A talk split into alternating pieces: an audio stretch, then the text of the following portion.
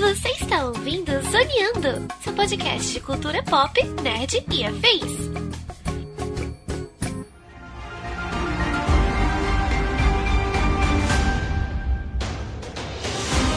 E começa mais um Zoneando Podcast, o seu podcast sobre cultura pop, nerd e afins, meus amigos. E aqui, hosteando este programa, aquele que se ganhasse um corpo de avatar, eu tenho certeza, cara, certeza, que ele já viria com a dor no ciático embutido. Porque olha que fase eu tô passando, hein, meu amigo? É brincadeira. Eita.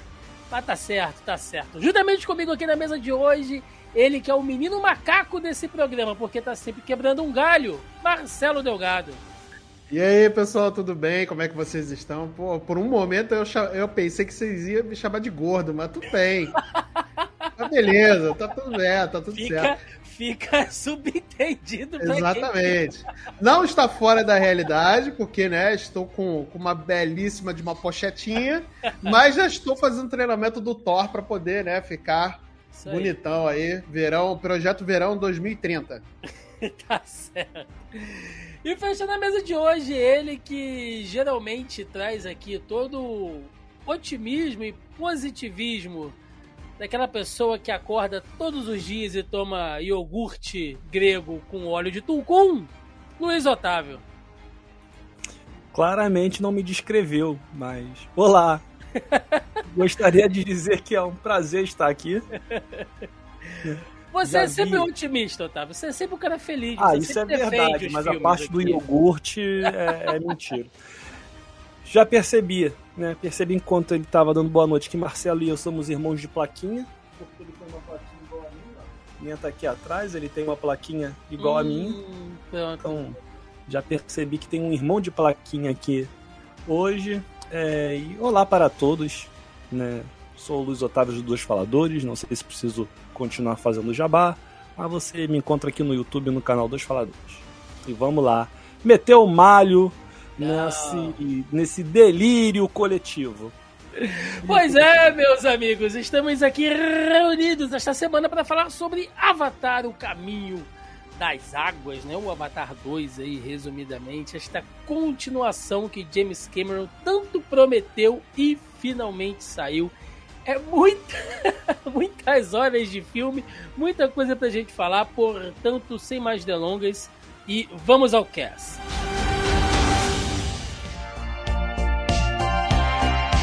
Bom, meus queridos, meus, meus queridos compatriotas, meus queridos. ah, como é que eu posso dizer quem mora em Pandora? Pandorianos? Deve ser. Pandorense. Pandorense, Pandeiros. pandeiros. Pandeirenses, né? Não sei. Meus pandorianos, queridos. né? Vamos, Pandorianos. vamos lá, vamos começar aqui, cara. Avatar, O Caminho das Águas, filme que saiu no ano passado aí, 2022, né? E... Isso, fim do ano passado agora. É, prometido. Concorreu ao Oscar e tudo. Concorreu ao. Oscar, exatamente, estava ali. Como já era de se esperar, né? Eu Estou aqui com os últimos números dele, né? Porque, vamos lembrar, Avatar, Avatar 1 do James Cameron de 2009, por muito tempo configurou-se ali na, na lista da maior bilheteria do cinema de todos os tempos, né? Inclusive, James Cameron vem batendo carteirinha aí no, no top rank, enfim. É, e o filme chegou a ser até alcançado ali quase um- em um determinado ponto por Vingadores, né? Mas continua Chegou a aí. ultrapassar, né? Na Chegou a verdade, ultrapassar, Vingadores, aí- Vingadores Ultimato ultrapassou. Aí depois ele exibiu de novo no cinema. O James Cameron também é um cara, porra, turrinha Ah, pra mano. cacete, meu irmão. Não vai ficar por isso. O não maluco vai é ruim, cara. O maluco é ruim. Mas enfim, né? Avatar 1, só relembrando aqui, filme de grande sucesso, né? Lançado em 2009. Teve um orçamento ali de 237 milhões, que para papo de mais de 10 anos atrás é uma grana, é uma nota. E faturou nada mais, nada menos do que mais de 2 bilhões e 800 milhões de doletas. Ou seja, é muita grana, meus amigos. E aí, Avatar, o Caminho da Água, até o momento, tá? Segundo aqui dados do box office, ele teve um orçamento de 350 a 400 milhões, tá? Vamos colocar aqui 400 milhões estourando. Ele já faturou até o momento de receita 2 bilhões e 314 milhões, ou seja, é, custou quase o dobro, né? E já aí menos de um ano de lançamento já faturou basicamente o que o Avatar 1 faturou esse tempo inteiro. Então a gente não pode dizer que a franquia não é, não é um sucesso. E aí eu já quero começar lançando aqui para vocês, né? Uh, James Cameron vem prometendo esse filme há muito tempo. Vocês devem lembrar que desde 2014 já se falava de um novo Avatar, uma nova continuação. E aí depois o, o, o roteiro acabou sendo ampliado e aí haveriam ainda outros, né? É, é, outras sequências, enfim, fica naquela. E o James Cameron, ele é um cara muito perfeccionista para as coisas que ele faz. Ele queria fazer uma captura de movimento debaixo da água uh, naquele nível de avatar que a gente conhece, que era algo que a tecnologia até então não era possível. Lembrando que o próprio Avatar 1 também foi revolucionário ali uh, em muitas formas de, de, de, gravar. Tem aquela câmera maluca que o James Cameron implementou aí no cinema, né? Que muita gente passou a usar depois também. Ou seja, demorou por um cacete, porque não tinha como fazer. O cara falou: se não dá para fazer como eu quero, não farei. Mas agora saiu. Eu pergunto: nessa, nessa loucura, nesse vucu-vucu que a gente vive hoje, Luiz Otávio, de que é conteúdo o tempo inteiro e tudo tem que sair, uma continuação, um reboot, e é o derivado, e é a nova série. Para uma franquia esperar bons aí, mais de 10 anos, cara, para uma continuação, fez bem para ela? Ah, fez. Fez muito bem. Eu acho que apesar da gente viver nessa sociedade que você colocou que é da correria, que é tudo para ontem, o Avatar, o primeiro, não pegou essa fase, né? E quando ele chega, a gente já está num estágio de sociedade com internet todas essas coisas, mas não nessa correria que a gente vive hoje de TikTok e coisas do tipo. Então, quer queira, quer não, ele acabou tendo, né, o James Cameron e toda a galera lá que trabalha com ele, acabou tendo essa liberdade de levar mais tempo talvez se o primeiro Avatar tivesse saído ano passado, ele não teria tanto tempo assim para fazer o segundo como ele teve. E eu acho que isso ajudou muito, porque o Avatar, quer queira que não, ficou no, no imaginário popular, né? Todo mundo sabia o que, que era Avatar, todo mundo tinha uma noção do que era a história, todo mundo sabia das criaturas azuis que tinham. Então, é, fez muito bem. E aí, já aproveitando, não é o nosso foco, mas é o problema que a Marvel passa hoje. De sair fazendo produção atrás de produção e a galera já tá acostumada. Tá saturada, acha, né? Ah, é. Eu não sei se o termo é. Eu discordo do termo saturação, mas eu acho que realmente está saindo muita produção atrás de produção e não, dá, tá, não está tendo tempo de finalizar como elas precisam. O Guardiões 3, que teve tempo de finalizar, tá com CGI direitinho, tá com a história bem amarradinha, as atuações estão bem legais, porque teve tempo para maturar. Algo que o segundo Avatar teve muito tempo. A gente teve uma galera reclamando depois de tempo assim, esse filme nunca mais vai sair, James Cameron está enrolando, na verdade ele não sabe o que vai fazer. Rolou esse papo durante sim, uma época. Sim, sim. E ele acabou trazendo um filme que muita gente gostou, muita gente curtiu. Eu falei que é um delírio coletivo, né, sem me alongar muito nesse início, mas eu sei que o filme tem os seus méritos. Eu só não, não acho ele essa preciosidade como a galera trata.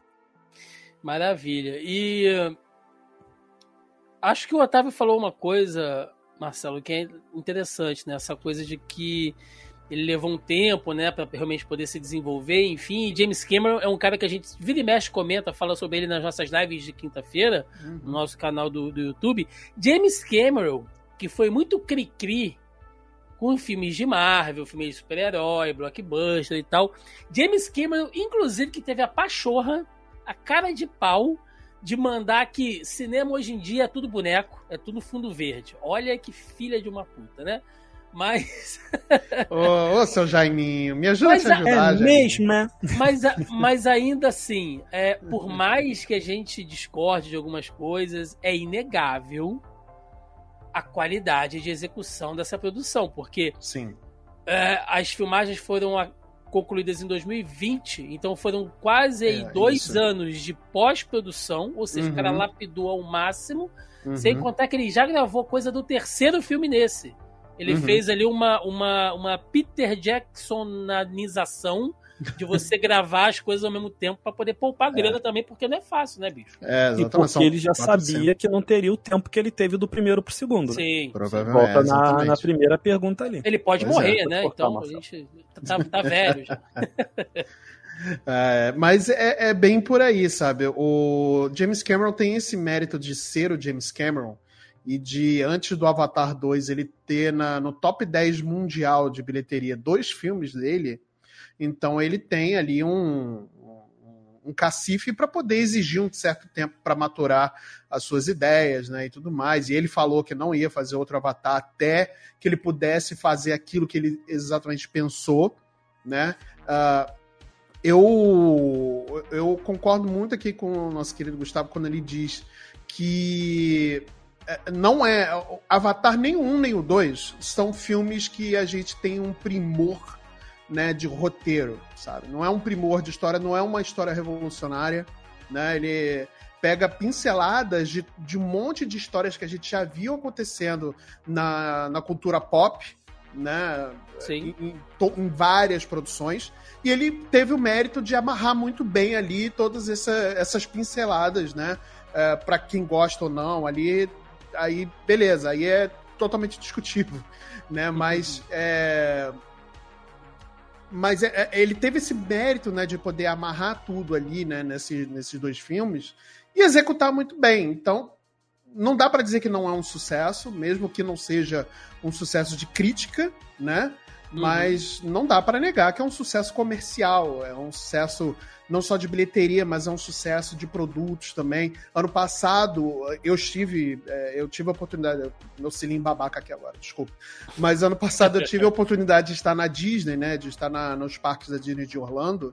E o que eles transformaram Avatar em produtos comerciais desde do seu lançamento até hoje, mesmo 10 anos, quase 10 anos depois do. mais 10 anos depois do lançamento do primeiro filme, até hoje é um negócio, é um produto muito forte, né? Então é, é uma área muito visitada lá no Parque de Orlando, né? Porque tem uma área exclusiva de, de Avatar. É um dos brinquedos mais concorridos de todo o complexo da Disney de Orlando, né? É, e são. E são é, é, são fantásticos os passeios ali, né, e tudo mais. E realmente, cara, não dá pra dizer que não é um sucesso, assim, é um o James Cameron, ele conseguiu fazer um filme po- popular, Uhum. né, com muita tecnologia, sem precisar de fazer um absurdo ah, com roteiro, com roteirização, né? E, e para mim tá bom, sabe? Eu acho que pro- até pro grande público também tá bom. Eu acho que não, não é o tipo de filme que a gente precisa de um, de um roteiro ultra complexo, com cheio de camadas, para poder fazer funcionar, sabe? Eu acho que o mérito tá todo aí. Maravilha, A meninos. me- rapidinho, a melhor coisa do Avatar é o brinquedo do Avatar na Disney. A melhor coisa. Melhor do que Tá os cheio filmes é o de brinquedo. Disney fag safado aqui hoje. Mas, ó, é, porque o, o, o Flight of Passage, que é o que você voa num Banshee, pô, é incrível, cara, é Sim. incrível, esse, esse brinquedo é incrível. Não, não. Pra, pra- pra ter um brinquedo do Avatar, assim, mais é, verossímil, tinha que ter alguma coisa pra você conectar o rabo. Aí peraí. fica a teu gosto. Aí Vocês gosto brincariam do- em alguma coisa Aí pra só- conectar só um no- rabo, assim, em algum Aí lugar? só no Distrito Vocês da Luz acham? Vermelha em Holanda, na Holanda. Aí acho que aí é deixa eu 18 mais. aproveitar. Então, vamos entrar aqui, né, já diretamente no filme, que é uma obra de 3 horas e 12 minutos, né? Ou usando aqui todo o meu sotaque carioca, né? 12 minutos. E é um porrolhão de tempo. O filme se divide ali em vários arcos, né? Ou pelo menos arcos longuíssimos com subsequência entre eles. Aí eu deixo para os experts na, na, na linguagem cinematográfica dividir ali mas a gente percebe claramente que o filme ele é bem segmentado, né? Você tem o iniciozinho, tem o conflito, tem a fuga deles, tem eles se reabilitando lá em um novo lugar, que só aquele pedaço ali já é um outro filme separado, e aí tem toda a parte final rolando toda ali, que também é outro filme separado. Ah, eu dei uma zoada, né? Eu falei que o James Cameron ele puxou o Peter Jackson na coisa de fazer um, um uh, de fazer uma gravação mútua, né? Gravar logo dois filmes de uma vez. Mas ele, ele traz outro elemento bom aqui que a gente pode até fazer um paralelo com o Peter Jackson também, que é trabalhar um bom prólogo, tá? Você já vai lembrar daquele prólogo do Senhor dos Anéis que começa contando a história da Guerra do Anel e tal, que é bem legal. E assim, você nunca leu porra nenhuma, não conhece nada da história, aquilo ali vai te dar uma ambientada o suficiente como um leigo para você começar a ver um filme. E eu achei esse prólogo desse segundo filme excelente. Ele tem uns 10, 15 minutos só de prólogo, mas ele conta porque aconteceu muita coisa naquele período, né? Entre o filme 1 e o filme 2, basicamente passou o tempo da, da vida real, entre o James Cameron fazer um filme e outro, porque eles tiveram quatro filhos, né? Adotaram uma ali, que era inclusive a filha lá da cientista interpretada pela Sigourney Weaver. Uh, o Jake, né, se transformou realmente ali no, no, no, no líder dos, dos Nave, a Netiri, ela é a acho que esse é o nome que você dá agora. Lá no caso que ela tem o cargo né, de sacerdotisa, eu esqueci agora o nome. Daqui a pouquinho eu lembro. Uh, enfim. Eu também não lembro o nome, não. Enfim, né? É, é foi constituída toda uma unidade ali. Eles é, reconstruíram todo aquele lugar que eles, que eles viviam, né? Só que em outro lugar. Inclusive, o filme começa mostrando ali os destroços daquela árvore que foi a, atacada pela RDA, enfim conta-se muita coisa. Lá no futuro, daqui a 40, 50 anos, alguém vai fazer um filme, não mais o James Cameron, que ele já não deve estar por aqui, mas provavelmente vai ter aquele assim, é, é, é os arquivos secretos de Pandora, né? Porque tem é coisa para poder explorar daí. Pro cara que esqueceu, Luiz, dá pra ele ver de boa, né, cara? Eu gostei como que o filme faz isso e é o, o Jake falando ali de uma maneira bem fluida, contando a história. Isso é que é o legal, porque quando a gente pensa nos nave, a gente pensa em quê? Pensa numa coisa mais uh, um povo nativo, com uma cultura uh, bem tribalizada. Então aquela coisa de você sentar com você contar histórias, né? As histórias são elas passam de geração para geração de maneira oral. E além disso, ele introduz o conceito das contas, né? Eles têm aquelas contas, cada conta que ele usa naquele cordão, naquela pulseira, é um fato histórico da vida deles, é um fato marcante. Pô, isso é bonito pra caramba, cara. Não, ele é. O filme é muito bem construído. Assim, né? É, o início dele te, te, sintoniza muito bem ali com o que você precisa lembrar, com o que você precisa saber, para que você possa caminhar na história. É, até a questão mesmo do, do vilão, ele já trabalha muito bem, explicando como que aquele cara ainda está ali depois do que aconteceu no primeiro. Acho que ele consegue trabalhar é, o roteiro muito bem. É, o, que eu, o que me incomoda no roteiro, e aí desculpa se eu já estiver me adiantando, é, é aquela parte do filho dele com a baleia de Pandora. Você aquela se adiantou um pouco. A gente, vai, a gente vai chegar lá, mas Ah, bem. então daqui, daqui a pouco eu falo mais sobre isso. Mas eu realmente acho. O que que acontece? Eu não assisti o primeiro no cinema. Eu fui assistir o primeiro todo ano passado, quando teve uma cabine especial que eles queriam mostrar a edição remasterizada e já cenas do no Caminho das Águas. E aí foi quando eu vi a história toda. Assim. Eu já sabia a história, mas aí eu vi o filme todo, né? E aí o filme tava mais bonito, que remasterizaram com a tecnologia do, dos dias de hoje. Então, para mim, a história ainda estava bem fresca na memória. Mas realmente, quando o filme começa, ele já te situa bem, tu já consegue entender bem também mais ou menos qual é qual filho ali, qual a situação de cada um naquela família, qual é a situação deles agora diante daquele povo eu acho que ele consegue explicar muito bem ali onde para onde ele quer te levar. Isso, isso ele é muito feliz. Ele foi muito feliz no, já no primeiro com isso. O que não é novidade se tratando de James Cameron, né? Ele consegue uhum. montar bem os roteiros dele. Não, não precisa ser roteiros excepcionais, mas os roteiros são muito bem amarradinhos, muito bem redondinhos. E aí ele consegue fazer isso também muito bem no segundo. Tem um detalhe ou outro ali da, da qualidade da imagem do início que me incomoda um pouco, que me lembrou um pouco videogame. É, mas eu só vi mais uma pessoa comentando sobre isso, assim, num, num círculo interno.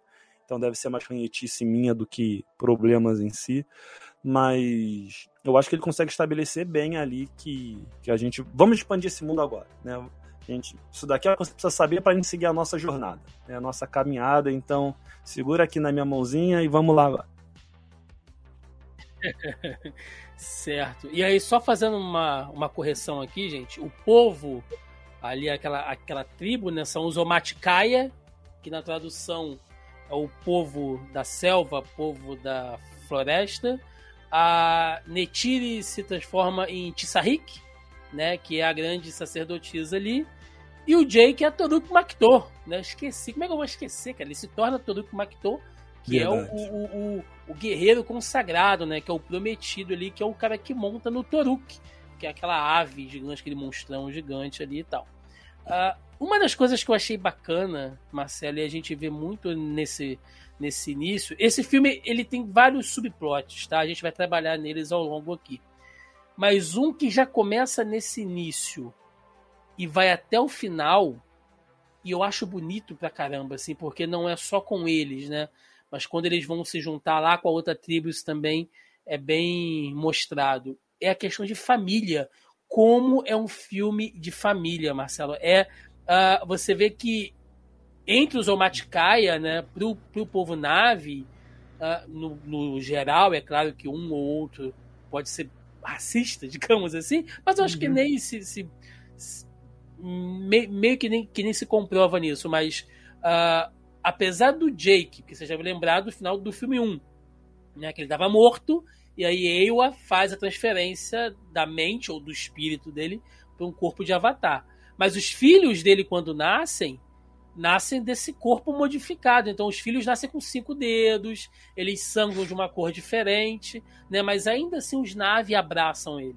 Tem uhum. a questão de você adotar, eles fazem uma adoção com o, com o filho da, da lá da Sigourney Weaver, da Grace, a, a, né? A da filha, Grace. isso, com a filha da lá da Grace. Eles meio que adotam, né, aquele menino humano que vive uhum. entre eles ali. Então você vê que é tão puro, velho que não existe racismo, não existe diferença.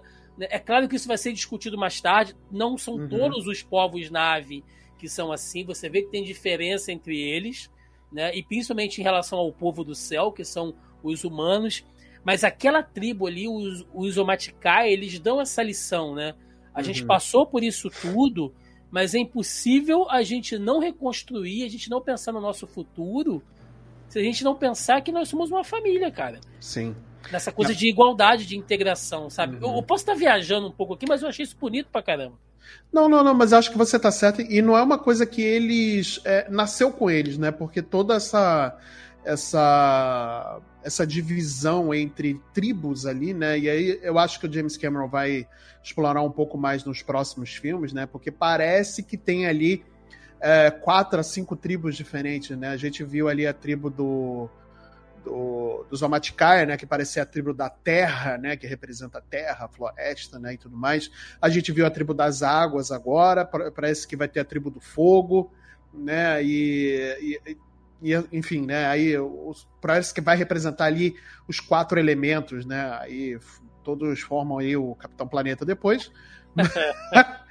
Mas, é, não, brincadeiras à parte mas é uma coisa que eles aprenderam, né, durante o primeiro filme, né? Porque quando o, o, você lembra no primeiro filme que eles dão essa introdução de que quando os humanos, o povo do céu, né, que eles chamam o povo do céu, chegou em Pandora, né, houve muitos conflitos até eles o, o, entre o povo da Terra, né, que é os Omatikaia e os humanos, até eles conseguirem de fato ali trabalharem juntos em prol de, uma, de um bem maior, né?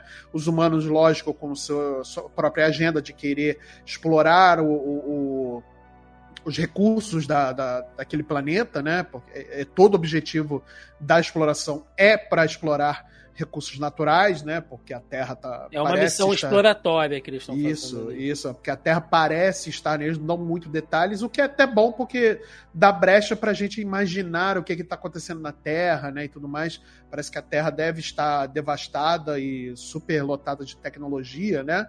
Uh, e sem recursos para sem recursos naturais, né? Para poder se sustentar. É, e aí eles aprendem, né? Que vão aprendendo ali, conforme vai passando o primeiro filme também, que eles podem viver em, em comunidade, né, junto com outras pessoas e não ter uh, preconceitos. Que eu acho que o preconceito, eu acho que o, a divisão, né, é, é bem a, a, a, o foco da palavra divisão, ela só é, traz malefícios, né, para um, um bem comum, para a comunidade. Então, eles a, acabam abraçando o Jake depois, eles salvam o Jake, né, eles vem que o Jake estava se esforçando para poder ser um deles também, né? Enquanto ele ainda estava no corpo do Avatar e não se transformou num navio, né? É, então tem toda essa é, essa questão também de um aprendizado em conjunto, né, entre alguns humanos, né, de aprender a, a respeitar um pouco mais a própria natureza, a, a, aquele planeta e o povo que ali está, né, e o dos navios com os novos, com os seus novos visitantes ali, e, e transformar tudo numa família, né? Uh, você vê que o, o, preconceito, né, entre aspas, que rola com os filhos do Jake é quando eles chegam exatamente na, no povoado da água e não quando eles estão no, no, no povo da terra, né? Você vê que ali eles estão bem inseridos, né? Eles são membros da, da, da, tribo, né? De fato, eles não têm ali um preconceito por terem mais dedos do que um, um uhum. navio comum, né? Um navio nativo, né? Eu poderia assim dizer. Mas é muito legal ver essa primeira parte do filme, né? De como ele dá esse, esse entendimento para você re, é, re, relembrar da história, porque são mais de 10 anos que, que o filme se passou, e ali eu acho que o James Cameron fez certo em botar esse tempo também junto com, com o começo do filme e não se tornar, tipo, um filme 10 anos depois se passando um ano depois dos acontecimentos do primeiro filme, sim, sabe? Sim. Eu acho que ele teve esse. Perdão. Eu acho que ele teve essa esperteza também de colocar ali esse, esse, esse passar de tempo também, nesse time jump ali.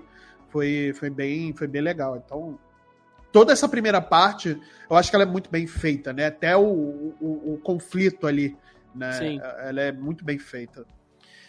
E, bom, aí um belo dia, né? Algumas novas estrelas aparecem no, no céu de Pandora.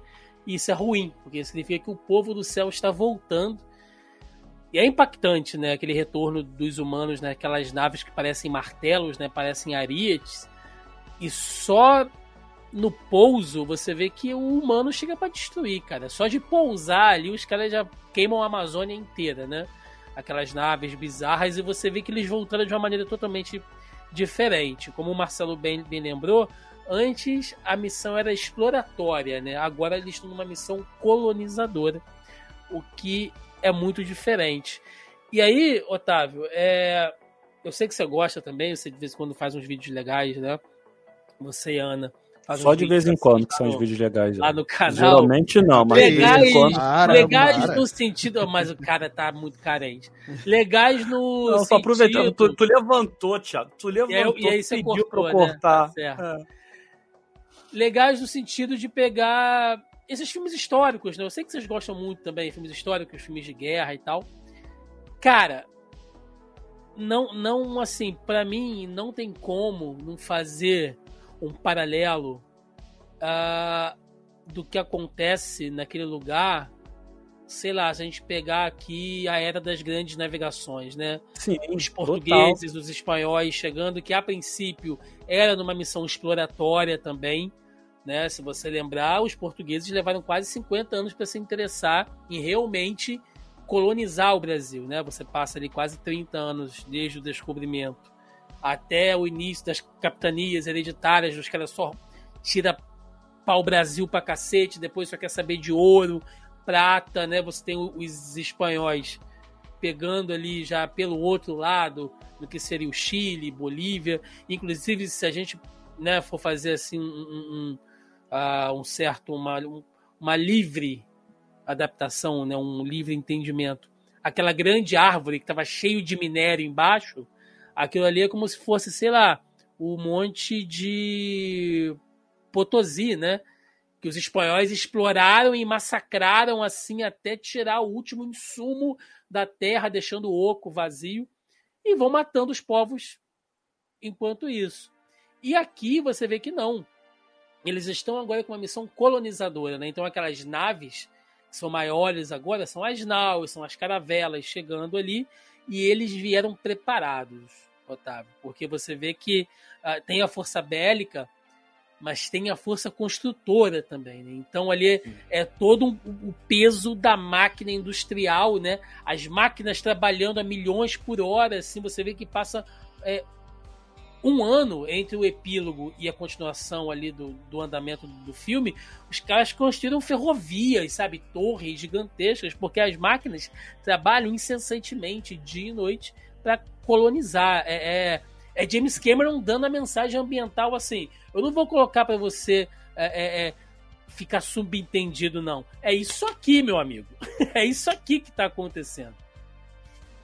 Mas eu não duvido que em algum momento alguém tenha feito um vídeo dizendo que na verdade é, aquilo dali dos humanos chegando e destruindo tudo era o comunismo, culpa da esquerda. Porque Sério, você acha sempre assim? consegue. Uh, Não, Tiagão, sempre Tiagão, consegue. Tiagão, você sabe Sempre que consegue. a gente vive numa sociedade que tudo Eu é tô da imaginando é, aquelas naves descendo, aí vira um nave lá no meio. Faz um L agora aí! Com certeza Tem, deve ter um vídeo tem. Perdido aí em alguma mais. bolha que a gente não convive. Essa merda. Entendeu? Mas Pode assim, confiar eu que até tem. discordo um pouco.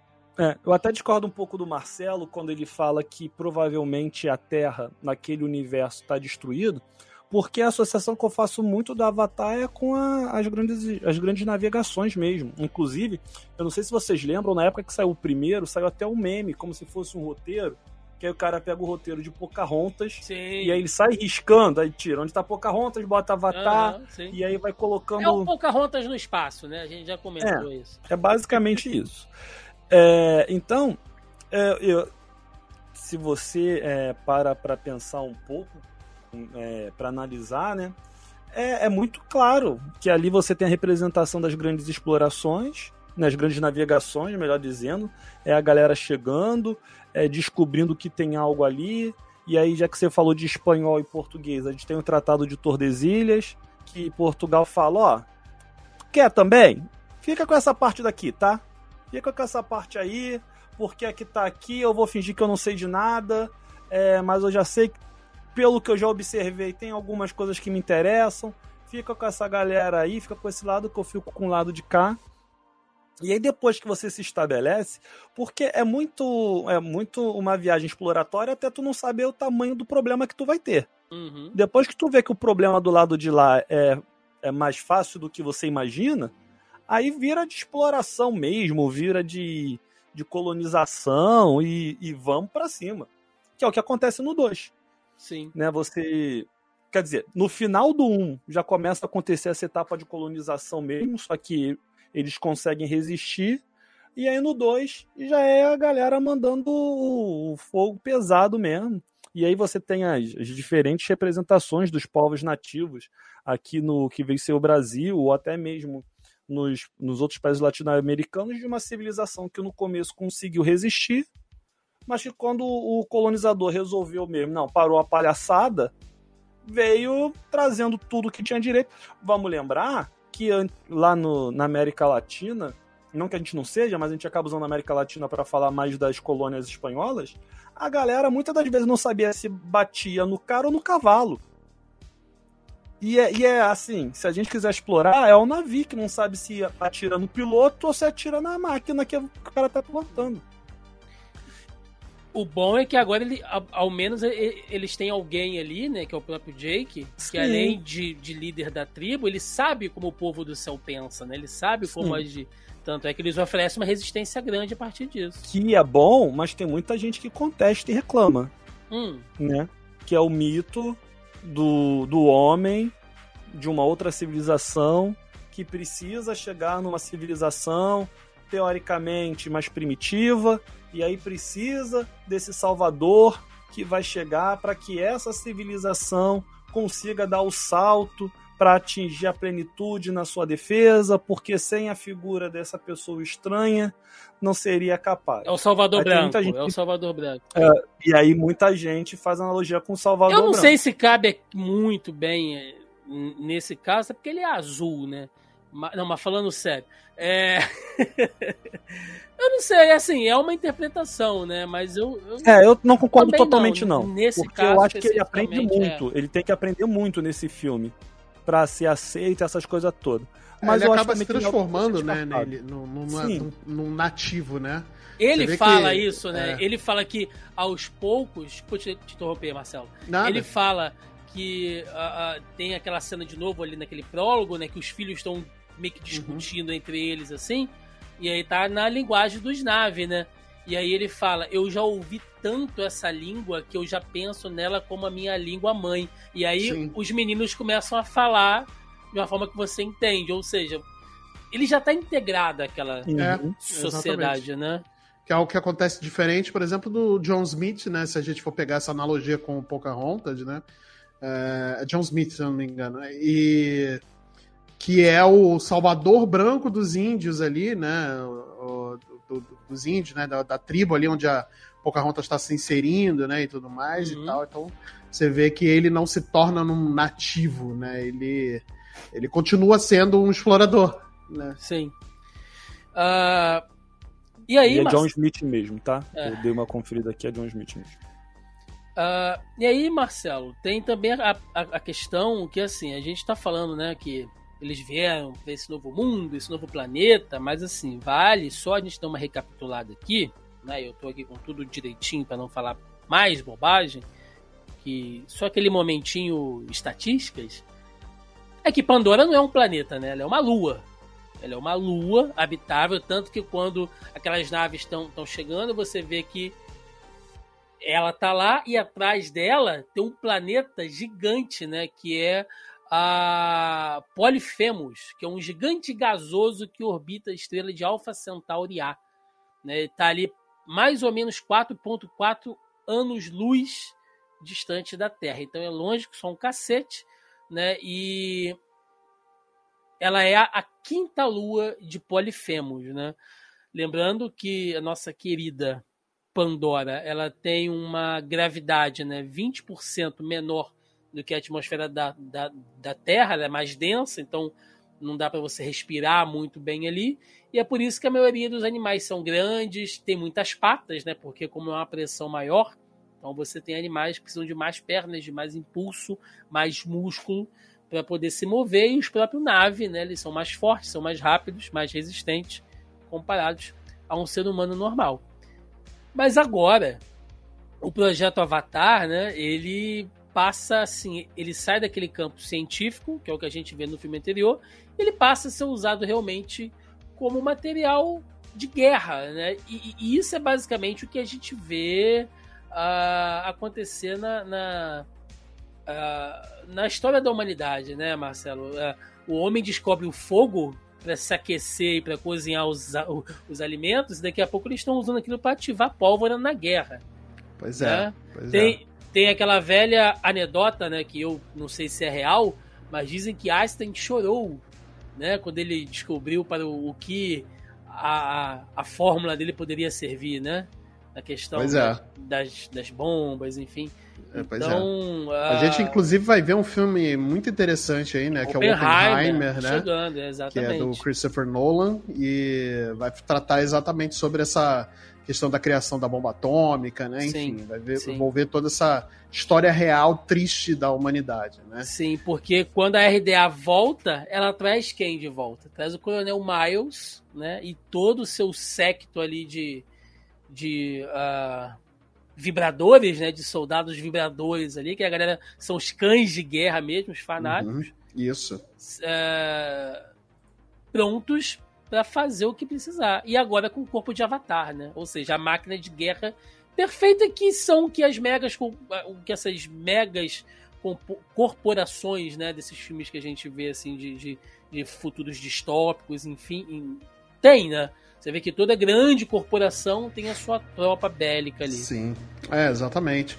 O, o coronel é, Miles Quaritch, né, ele volta, né, uhum. né, como grande vilão ali, né, é, para quem lembra do primeiro filme, ele morreu, né, no final e o projeto Avatar, eu acho que ele foi um negócio tão mais bem desenvolvido, né, que somente colocar a, a, a consciência viva, né, de pessoas dentro de corpos sintéticos, né, é, emulando ali Avatar, é, emulando navios, né, por isso o nome Avatar, né, e não é por conta do, do dobrador de vento, né, de ar, né, então, é, um abraço aí os fãs de Avatar, mas é... É, é, e aí foi um, uma coisa muito além que eu, até me surpreendeu, né? Esse fato deles conseguirem pegar é, mentes já de pessoas que, que faleceram, fazer essa, esse backup né, de pessoas, das pessoas, né, da mente das pessoas e transferir para corpos sintéticos, né? Uh, e criando ali os seus próprios avatares como máquinas de guerra mesmo, né? Então é uma coisa que me surpreendeu no roteiro, eu achei. É, no começo eu estranhei, mas depois eu, eu aceitei bem assim, a ideia, né? Eu achei que ficou interessante, mas eu só não gostei do fato de que tentaram reaproveitar um vilão que já tinha sido dado cabo no primeiro filme. Eu acho que eles podiam, sei lá, colocar outro. Uh, outra pessoa, sei lá, acho que eles podiam, sei lá, fazer mil coisas diferentes do que só reciclar um personagem que já tinha sido uh, resolvido no primeiro uhum. filme, sabe? Então. É, mas, mas comprei, assim, comprei a ideia de você.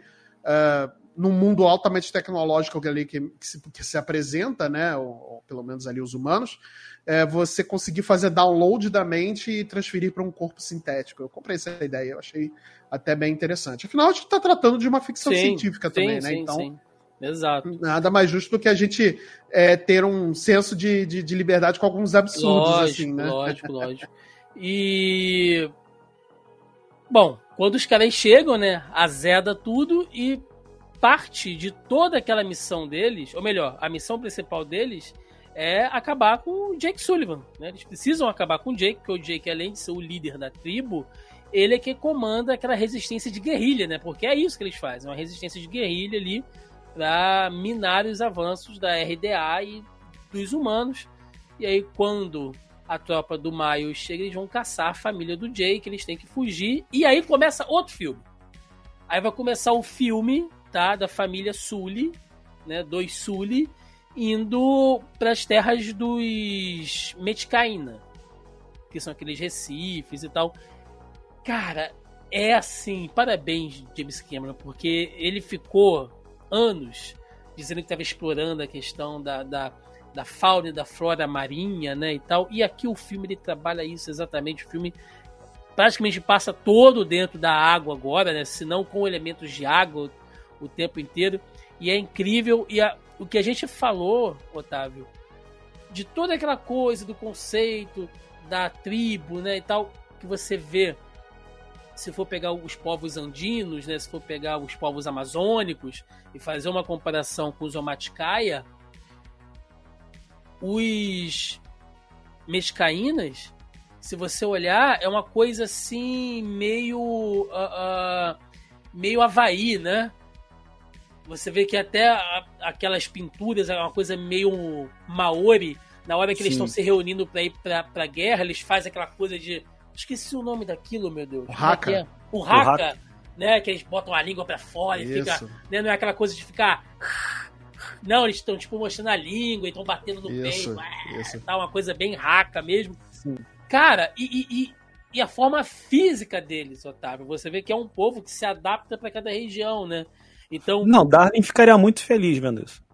As, as caudas são diferentes, né? São Sim. meio que como barbatanas, é, uma coisa meio anfíbia, né? Para eles poderem Sim. estar dentro e fora da água. Os braços têm aquelas membranas alongadas que é para eles poderem nadar, né? Eles são mais. Uh, eles estão um peito mais estufado, provavelmente para segurar mais ar, né? mais oxigênio. Velho. O pulmão é mais desenvolvido, né? O, pelo menos o, sim, o que traz sim. o oxigênio, né? O, o que eles respiram, né? Enfim. Sim. É, é... é bem interessante essas diferenças biológicas, assim, se você parar pra pensar. E o, os traços e também, Otávio. Entre é nós, incrível, é o que vale a pena no segundo filme, né? Vamos combinar? É os é Metcain, vale né? é. Que assim, e, e aí vamos lá, seu advogado do diabo, né? Vai lá. Cara, é um filme para isso mesmo, entendeu? É um filme para você ver e ficar lá se deslumbrando, pensando: meu Deus, que lindo, que coisa maravilhosa. Realmente é tudo muito bonito, é, é tudo muito lindo, é tudo muito bem feito, os efeitos funcionam e o filme é para isso, entendeu? Assim, o, o roteiro, que a gente já comentou, o roteiro não é elaborado. Né, é, o roteiro é muito simples. Eu vou usar uma frase aqui que talvez cause muitos problemas em quem esteja é, nos assistindo, nos escutando. Pensem que eu sou maluco, mas eu vou fazer uma afirmação muito forte que eu estava pensando depois que o Thiago me convidou. Hum. Se o roteiro de Avatar fosse um filme da Marvel, estaria todo mundo reclamando que é simples demais. Olha,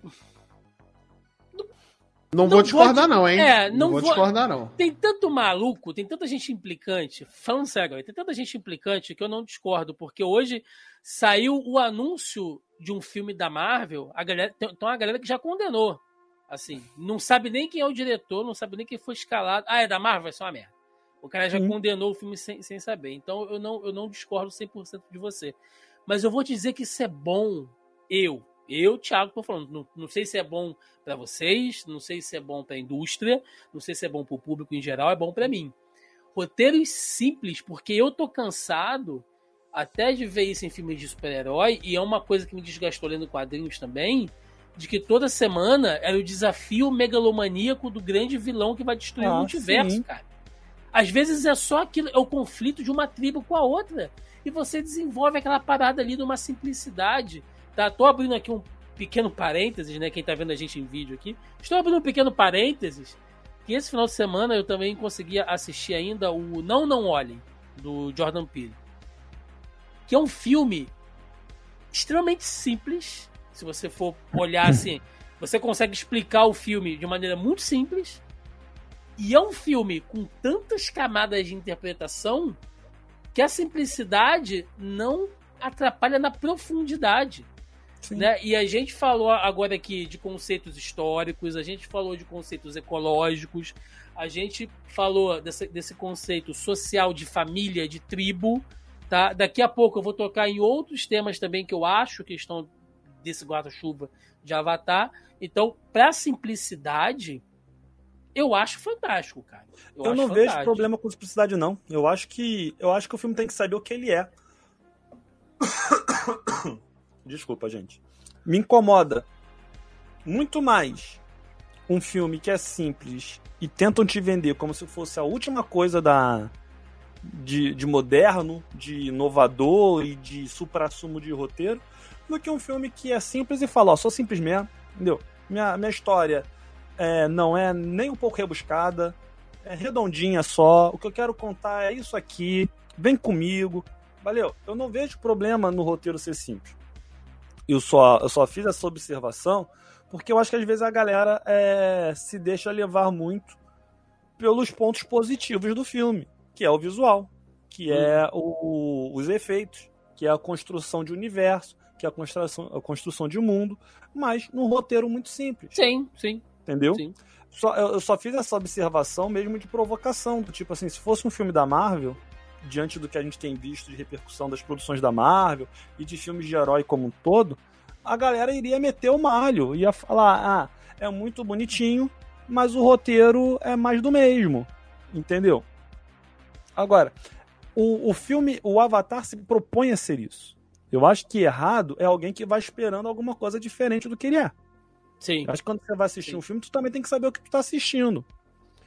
Ou você é daqueles que vai sem saber nada e aí compra o que você estiver assistindo, do tipo, ah, o filme é disso, então é isso que ele se propõe.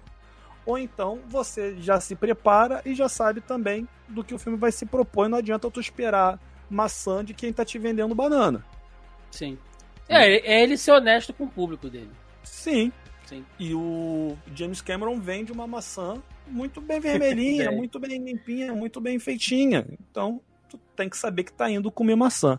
É, bem Sem querer me prolongar, né, e tudo mais. Que, desculpa, não escutei. Bem embalado, né, e tudo Bem mais. embalada. Overpriced às vezes, mas é Sim. É, eu ia falar alguma coisa, eu esqueci. Mas daqui a pouco eu retomo. Tá. Eu acho que um- uma coisa também, e aí talvez eu dê uma adiantada, se eu estiver adiantando, você me corta, Thiago, que é que ele acaba pecando também porque ele não sabe a hora de parar. Hum, O filme tem duas, duas três horas e blau e não precisava. Assim, o, É. o filme é muito bonito, mas não precisava ter o tempo que tem. Que aí é um problema que eu já venho falando isso em, em vários vídeos, em várias lives que eu participo, que a galera entrou numa neura de que acha que todo filme tem que ter de duas horas pra cima. Entendeu? Me dá um filme de uma hora e meia bem feito, cara. Eu aceito, felizão. Entendeu? Não precisa me dar três horas de filme pra contar uma história. Que aí é um outro problema. Se, se eu vi certo aqui, o James Cameron é produtor, diretor e roteirista. sim. Não é sozinho, mas é os três. E aí não tem ninguém pra chegar e falar: Ó, amigão, tá demais isso daqui? Vamos cortar? Porque é ele que escreve, é ele que dirige e ele que produz. Ele vai achar tudo lindo. Ele vai achar que tudo precisa estar. É o pai tá bancando, né, cara? Aí é difícil é. também contrapor. E é Mas- um problema que a gente tá tendo em vários filmes. Não é só nele, não. Vários filmes que a gente tem visto, procurem ver. Os filmes que estão muito grandes, geralmente o cara é o roteirista, o diretor e o produtor. Porque ele não consegue se apegar do que ele fez. E aí ele acha que tem que ir tudo pra tela. Acho que nesse ponto agora, né, que a- as duas tribos já, já se juntaram, e como o Otávio falou, toda essa parte de. ah, de adaptação cultural, né? E, e, e até do próprio meio ambiente ali, só isso aí já é um, um mini filme, né? Um mini do- documentário do, do, do Animal Planet lá de Pandora, que é in- incrível, inclusive, mas acho que nesse ponto a gente pode falar um pouquinho dos personagens, né? Hum. Marcelo, Netiri e o Jake, que foram os personagens principais Uhum. né, ah, do filme anterior. Nesse filme, eu não vou dizer que eles estão apagados, eles têm a função, mas assim, o elenco quadruplicou, né? E eles têm um papel Sem grandes muito... estrelas, hein? As Sem duas gra- grandes estrelas são exatamente o Sam Warrington e a Zoe Saldanha, né? Sim. Já te cortando É, aqui, desculpa. Não, sim, mas uma coisa que eu, que eu reclamei quando a gente falou sobre Eternos, que eu reclamei quando a gente falou sobre Homem-Formiga, O incompreendido eterno. Né? É. ah, que às vezes a dificuldade de algum desses filmes que tem um elenco muito grande, com muita Uhum. gente, é não saber dosar. Às Uhum. vezes o arco de fulano e ciclano tá um porre e o outro arco lá tá muito mais, sabe, assim, frenético e tal. E aí você sabe Uhum. que lá no final vai todo mundo se encontrar, você tem que ficar aturando aquela galerinha ali e tal, e aquilo diminui o ritmo do filme. Uhum. Aqui em Avatar, eu acho que isso não aconteceu, minha opinião, porque você tem o arco da RDA com o Miles Uhum. lá, os militares, né? Ah, e depois com o Spider. Aí você tem o arco.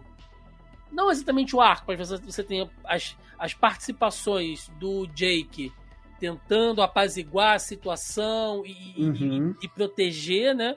Você tem o arco dos Mescaina, que estão Uhum. recebendo aquela galera, tem os mais jovens que estão entrando em conflito, tem os mais velhos que estão naquela relação política de você abrigar um povo que é refugiado, pode, pode trazer a guerra para sua casa, e Uhum. tem os filhos do Jake, tem a família Jake Jr., que carrega o filme nas costas, assim. Né? Então eu Sim. achei que o Jake e a Neytiri nesse filme ficaram um pouco, não vou dizer apagados, mas eles perderam consideravelmente o espaço, cara. Ah, E, e- eu não reclamo, não, tá? Não, não também não. reclamo, não. É só uma Eu observação. acho, é, eu acho que é um bom ponto e eu acho que foi até necessário pro, pra história que o, o James Cameron queria contar E talvez fosse até uma forma de passar um. Tentar passar um bastão futuro, né? É, não chegou a passar, né? Como a gente vai ver aí no final do filme, eu não vou me adiantar muito, né? A gente não, não vê esse, esse bastão sendo passado, né? De fato, né? Mas é, eu acho que é uma forma dele começar a pensar, a, a, do público começar a se desapegar talvez um pouco ali dos personagens principais, né? E, e ver que tem outros, é, outras pessoas ali que são tão importantes quanto, que podem ser tão importantes quanto, né? A gente tem ali a. a, a, a tem uma. Da, são quatro filhos, né? Que o, o, são três naturais, né? E uma adotada, que adotada é a Kiri. É a Kiri isso. isso. a Kiri, que foi interpretada pela brilhantíssima Sigourney Weaver, né?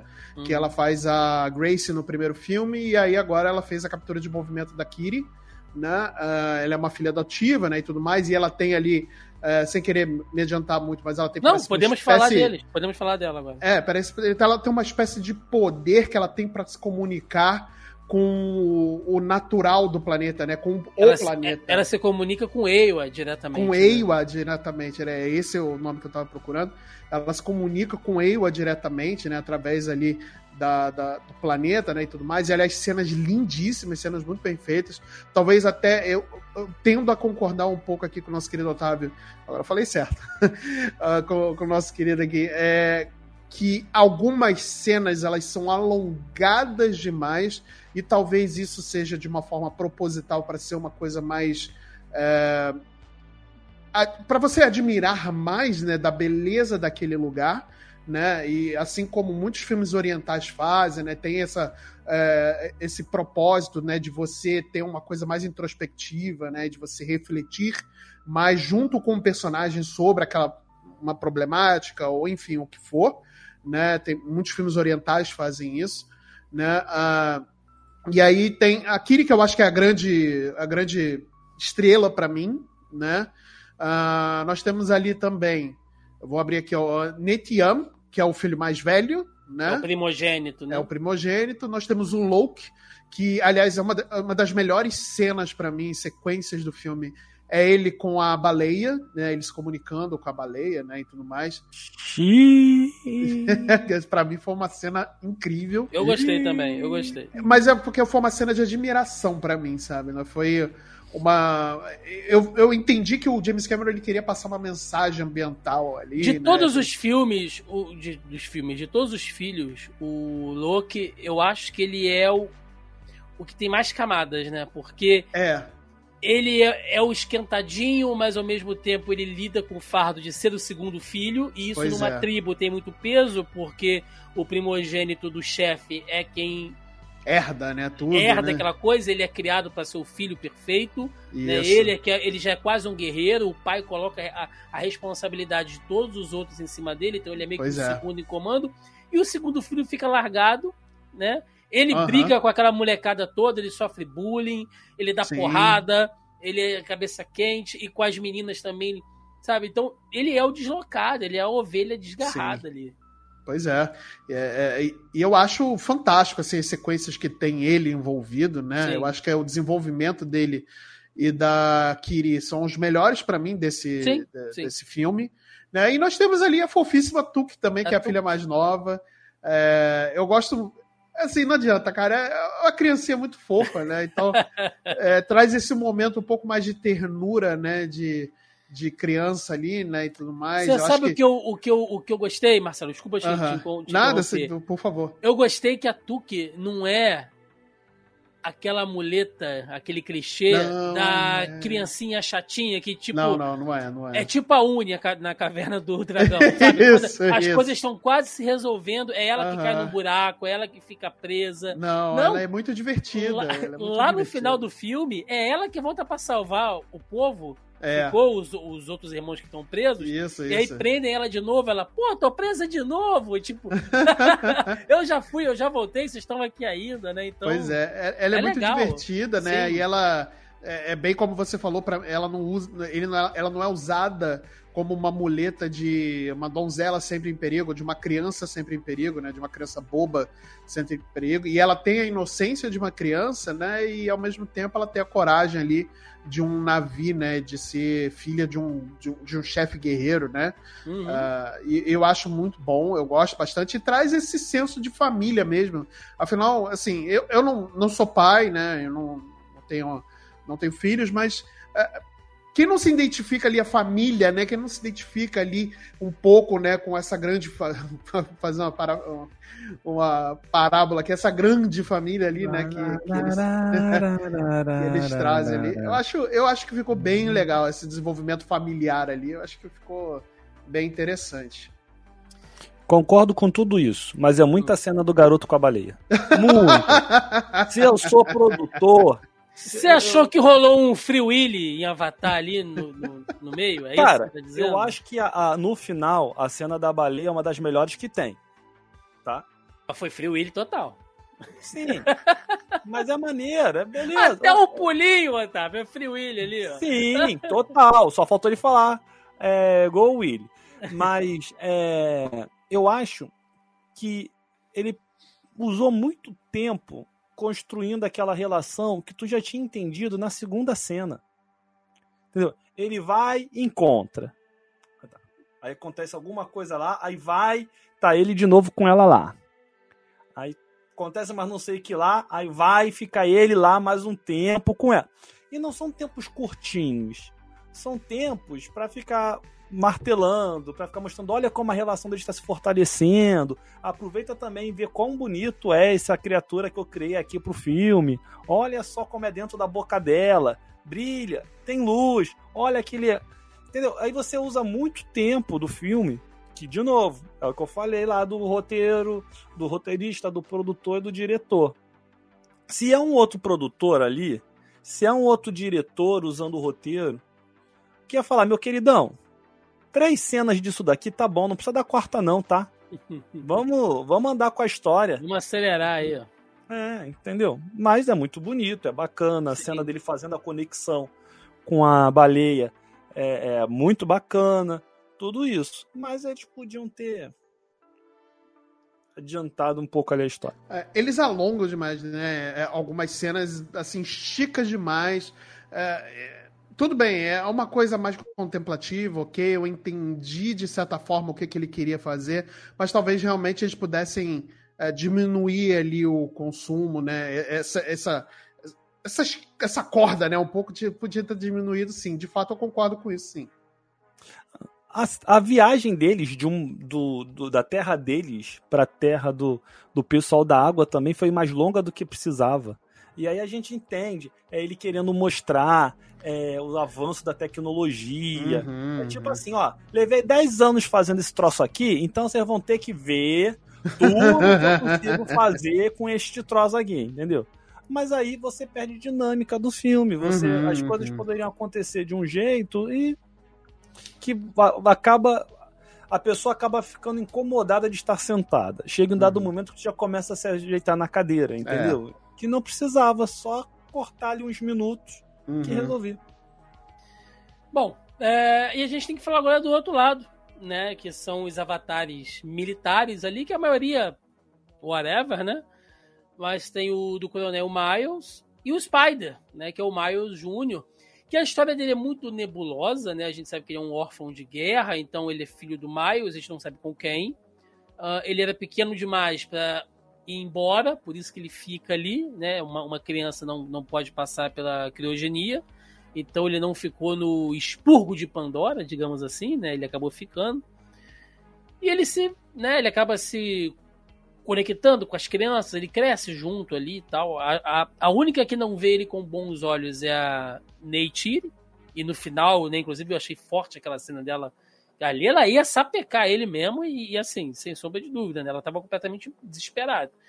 É, cheia de ódio, totalmente explicável. Mas o, o Miles e o Spider. Eu, e aí é que entra outra coisa aqui, né? Porque a gente está falando de um personagem que ele resume um pouco o conceito que a gente falou de novo, né? Povos antigos, mesoamericanos, latinos, exploração, colonização.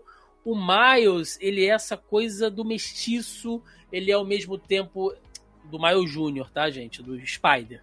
Ele é aquela coisa de que de ser um meio mestiço, se não alguém que passa por um processo de é, aculturização, porque ele é de, uma, de um outro povo, mas ele acaba integrado naquilo ali, mas ele também mantém uma conexão, né, depois, mais tarde, com, com, com a tribo nativa dele, que é o povo do céu, que são os humanos. E o Miles, cara, é, é um papo assim, meio. Eu, eu tava até falando com a minha digníssima aqui. Eu falei, cara, isso aqui é um papo de transhumanismo foda, porque o Miles, ele tem as memórias lá do coronel, né? O Miles Avatar tem as memórias. Tecnicamente, ele, ele é um simulacro de emoções, de sentimentos, porque por mais que ele recobre aquilo tudo, ele não viveu aquilo tudo. Né? Ele é um backup da mente dele, mas ele é diferente do Jake, que, por exemplo, saiu a mente, o espírito do Jake, que eu estou botando mente barra espírito porque tem a questão religiosa do Snave, né? E foi para um novo corpo. O Miles não. O Miles original morre lá naquela luta final. E este aqui é uma cópia. Ele é um clone, só que um novo corpo. Então, entra aquela velha discussão de ficção científica, né? Um clone, ah, uma cópia, ele é aquela mesma pessoa, né? Você continua sendo você se você fosse só uma cópia de si mesmo, né? As coisas meio platônicas, assim. Uh, e a questão do transhumanismo mesmo, né? De você melhorar o seu corpo, adaptar o seu corpo até uma forma de que você não se reconhece mais, né? Porque ele acaba indo parar dentro do corpo daquilo que ele odeia. Porque o, o Coronel Miles de verdade, ele é um racista, né? Você vê que ele se, ele se refere ao Snave com um tom racista. Né? Ele, ele, ele despreza aqueles ali. Agora não, ele acaba se tornando aquilo. Então. Uh, e ele cria um apreço pelo Spider e o Spider por ele, assim. Você não é meu filho, eu não te devo nada, mas ele faz uma coisa que o Miles de verdade jamais faria, que é colocar a missão dele em risco para libertar aquele menino. Se fosse o Miles de verdade, pai daquele menino de verdade, ele ia deixar aquele moleque morrer e ia completar a missão.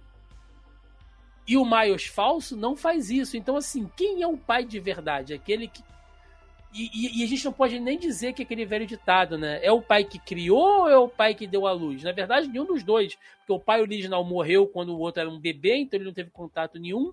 E o outro passou, assim, alguns dias só de contato, né? Simulando emoções a partir de um backup de memória. Velho do céu! Se tu entrar nessa neura de discutir do ponto de vista, sabe, humanitário, filosófico, né? De o que constitui aquela afeição, porra, é louco aquele relacionamento ali. Talvez a gente pudesse ter tido menos cenas de baleia, Otávio, e mais cenas de Miles e Spider para desenvolver melhor esse relacionamento, né? Ah, sim. Apesar de eu já achar que tava numa quantidade boa também. Não, não precisa, para mim não precisaria, mas eu acho que faria mais sentido você elaborar melhor é, essa situação, elaborar melhor esse debate. Me incomoda um pouco. Se você levar para esse debate que você está propondo, aí as coisas ficam melhores. Mas me incomoda um pouco o fato dele ser filho do cara. Entendeu? Eu acho que começa é o roteiro querer amarrar muita ponta, entendeu? Não precisava. É, ele, ele podia fazer tudo o que ele fez, exceto esse debate sobre paternidade que você colocou, mas ele poderia fazer tudo o que ele fez se fosse uma criança que ficou não, não necessariamente ser o filho do, do, do general, do coronel lá, entendeu? Uhum. Mas eu acho que as cenas deles funcionam, eu acho que o coronel né, não é um problema no filme. Concordo que não precisava ser ele, podia ser outro personagem, podia ser outra coisa. Mas eu acho que ele não é um problema no filme ali para mim. As cenas da baleia com o garoto me incomodam mais do que ele, por exemplo. A duração delas. É, mas é curioso porque hoje estava dando aula sobre núcleo celular E aí, em dado momento, estava falando sobre replicação, é, formação de, de no, uma nova fita de DNA a partir de uma fita já existente. Então, se você está tendo essa aula, já aproveita e anota aí. É... Hora da revisão, né? Igual Hora da revisão. é... E aí, invariavelmente, em alguma turma do semestre, alguém fala sobre clonagem. E, e aí a gente começou a debater e começou a entrar essas questões. Tá, mas e a alma? E o. Tem alma? Não tem alma? E as questões éticas? É, ah, mas só existe vida se você pensar numa corrente religiosa filosófica porque Deus permite. Então, se o homem faz o clone, o homem está agindo, fazendo o errado. Mas se tudo que acontece faz parte do plano divino, então Deus autorizou que o homem aprendesse a fazer o clone. E aí, como que fica? Claro que não tem resposta, não é, nem era o objetivo de ter a resposta. Mas isso é algo que a humanidade sempre quis tentar entender, né, cara? Assim, se você criasse uma cópia do indivíduo, como que seria essa cópia? Sim. Essa cópia seria idêntica? Teria Até... as mesmas sensações? Até porque, se a gente for entrar nessa brisa mesmo, né, dessa questão espiritual, genética, é, vale lembrar que já foi explicado, inclusive no final do filme tem uma cena linda que mostra isso também, que é a conexão do, dos Nave com Ewa, né? Que nada assim, nada que acontece é desconhecido de Ewa. Então, se o avatar cópia barra backup barra clone do Coronel Miles consegue se conectar com os animais, né, com as outras coisas, é porque ele foi aceito por Ewa. Indiferente se ele é bom ou mal. Então, assim, ele já faz parte. Olha que loucura. Ele já é parte da construção espiritual daquele mundo que ele quer destruir. Mundo, cara. Isso é muito foda isso. Sim. Marcelinho, quer entrar nessa, nessa brisa aí? Vamos, vamos, pegar, vamos abrir uma, porque. O que, que, é replicação? O que, que, é replicação? Nossa, preciso, preciso abrir uma cervejinha aqui, porque, caraca. Estamos numa braba agora. Aqui. Foi longe que eu tá aqui. Caraca, irmão. Putz, tô me sentindo muito estúpido. Mas se você tá se sentindo estúpido porque não tem resposta, Estúpido é quem tem resposta para é. isso. Ah, então, olha aí, pronto. Aí. Mas é, eu, eu concordo com vocês é, né, em todo esse, esse debate. Realmente é uma coisa muito filosófica e talvez não tenha sido nem a, o propósito do James Cameron que a gente filosofasse tanto sobre tanto assim. essa. É, sobre essas questões, né? Eu acho que é uma coisa muito mais simplista do tipo, eu vou trazer o vilão do primeiro filme de volta, porque sim, né, pela simplicidade do roteiro e não para complexar ainda mais, para apresentar um novo personagem, né, para ser o vilão, suas motivações. Nós já temos a motivação do vilão por ele ter sido já do primeiro filme, então acho que foi muito mais é, simplista nesse ponto do que a gente está divagando aqui. Eu, mas eu prefiro muito mais essa visão que, que vocês deram sobre essa complexidade do vilão, porque torna o filme um pouco pouco não, muito melhor na minha cabeça, pra, na minha visão, do que simplesmente uma visão simplista, assim, né? Não que não seja ruim, que, não que seja ruim, né? É, uma, ter uma visão simplista, Sim. mas né? É, você Com algumas poder camadas pensar, a mais, né? É, você poder pensar nessas, é, nessas, é, nessas possibilidades também, eu acho muito interessante, né? E principalmente você poder discutir sobre isso, ver essas questões filosóficas, porque não é só questão é, é, da natureza e sim uma questão religiosa também, acho que envolve um pouco disso também, né? Uh, novamente, talvez não tenha sido o propósito do James Cameron ser tão aprofundado nisso, mas é legal que a gente consiga ter esses. A gente está melhorando também, o né? filme né? do James Cameron.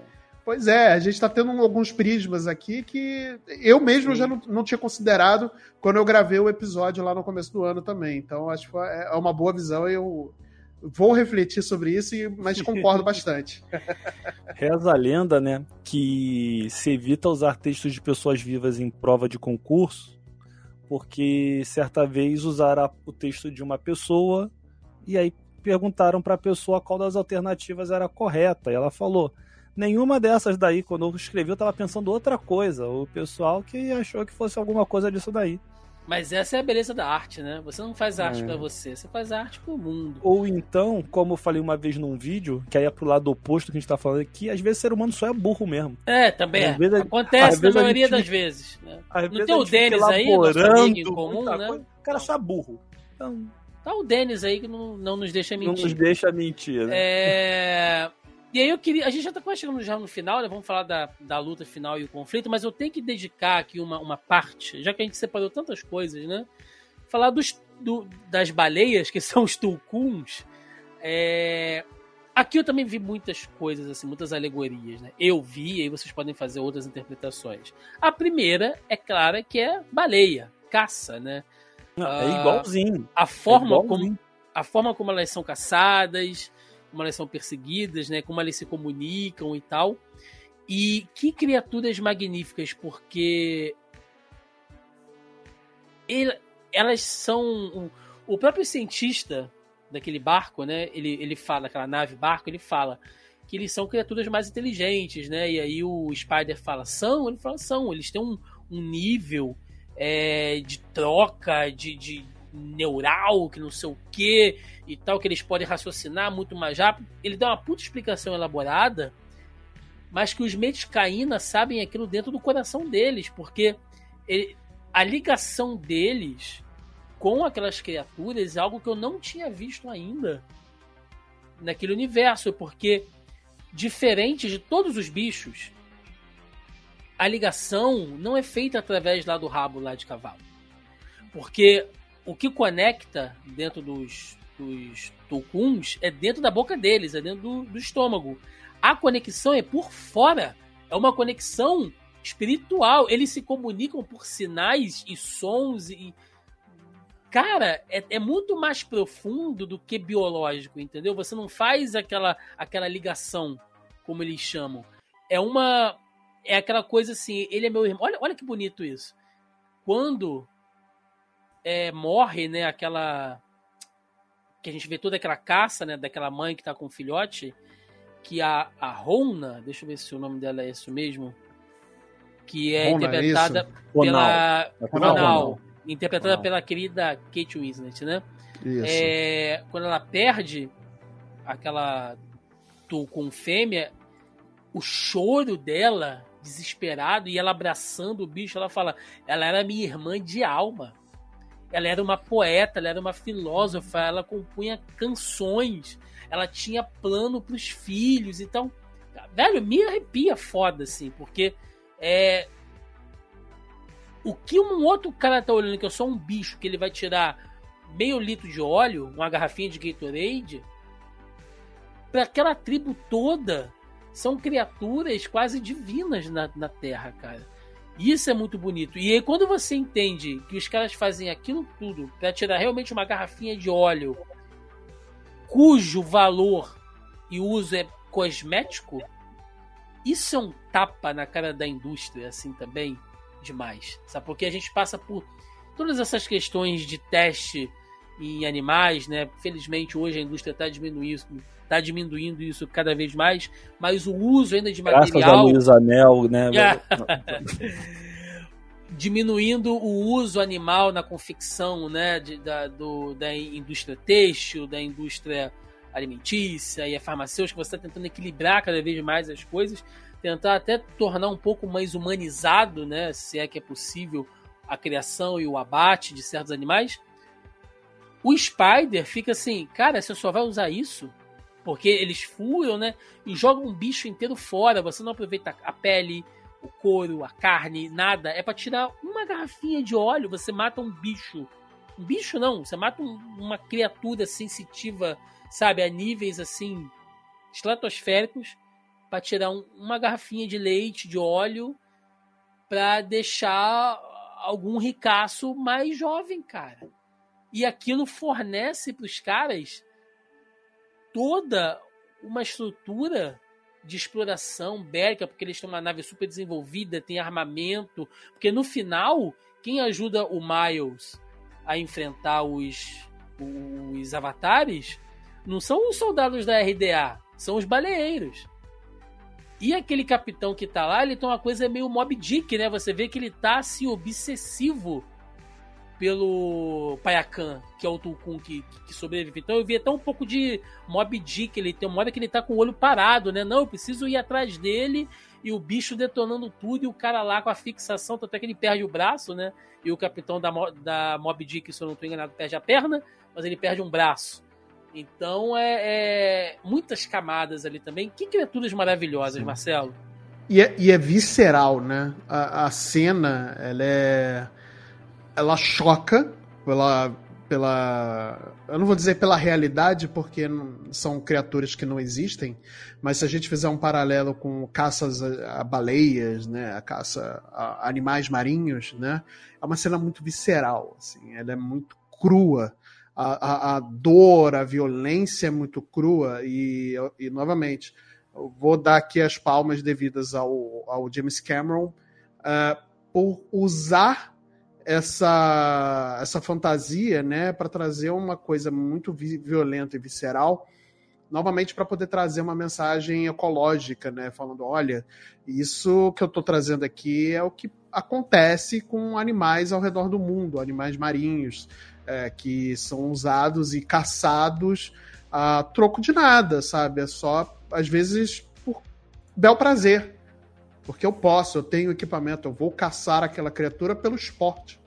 Né? E não só criaturas marinhas, né? Você vê todo um, um uma sorte de, de indivíduos que vai para a África ou savana e caçar animais é, rinocerontes só para poder pegar a raspa do, do, do, osso do nariz, né, do, do chifre, enfim.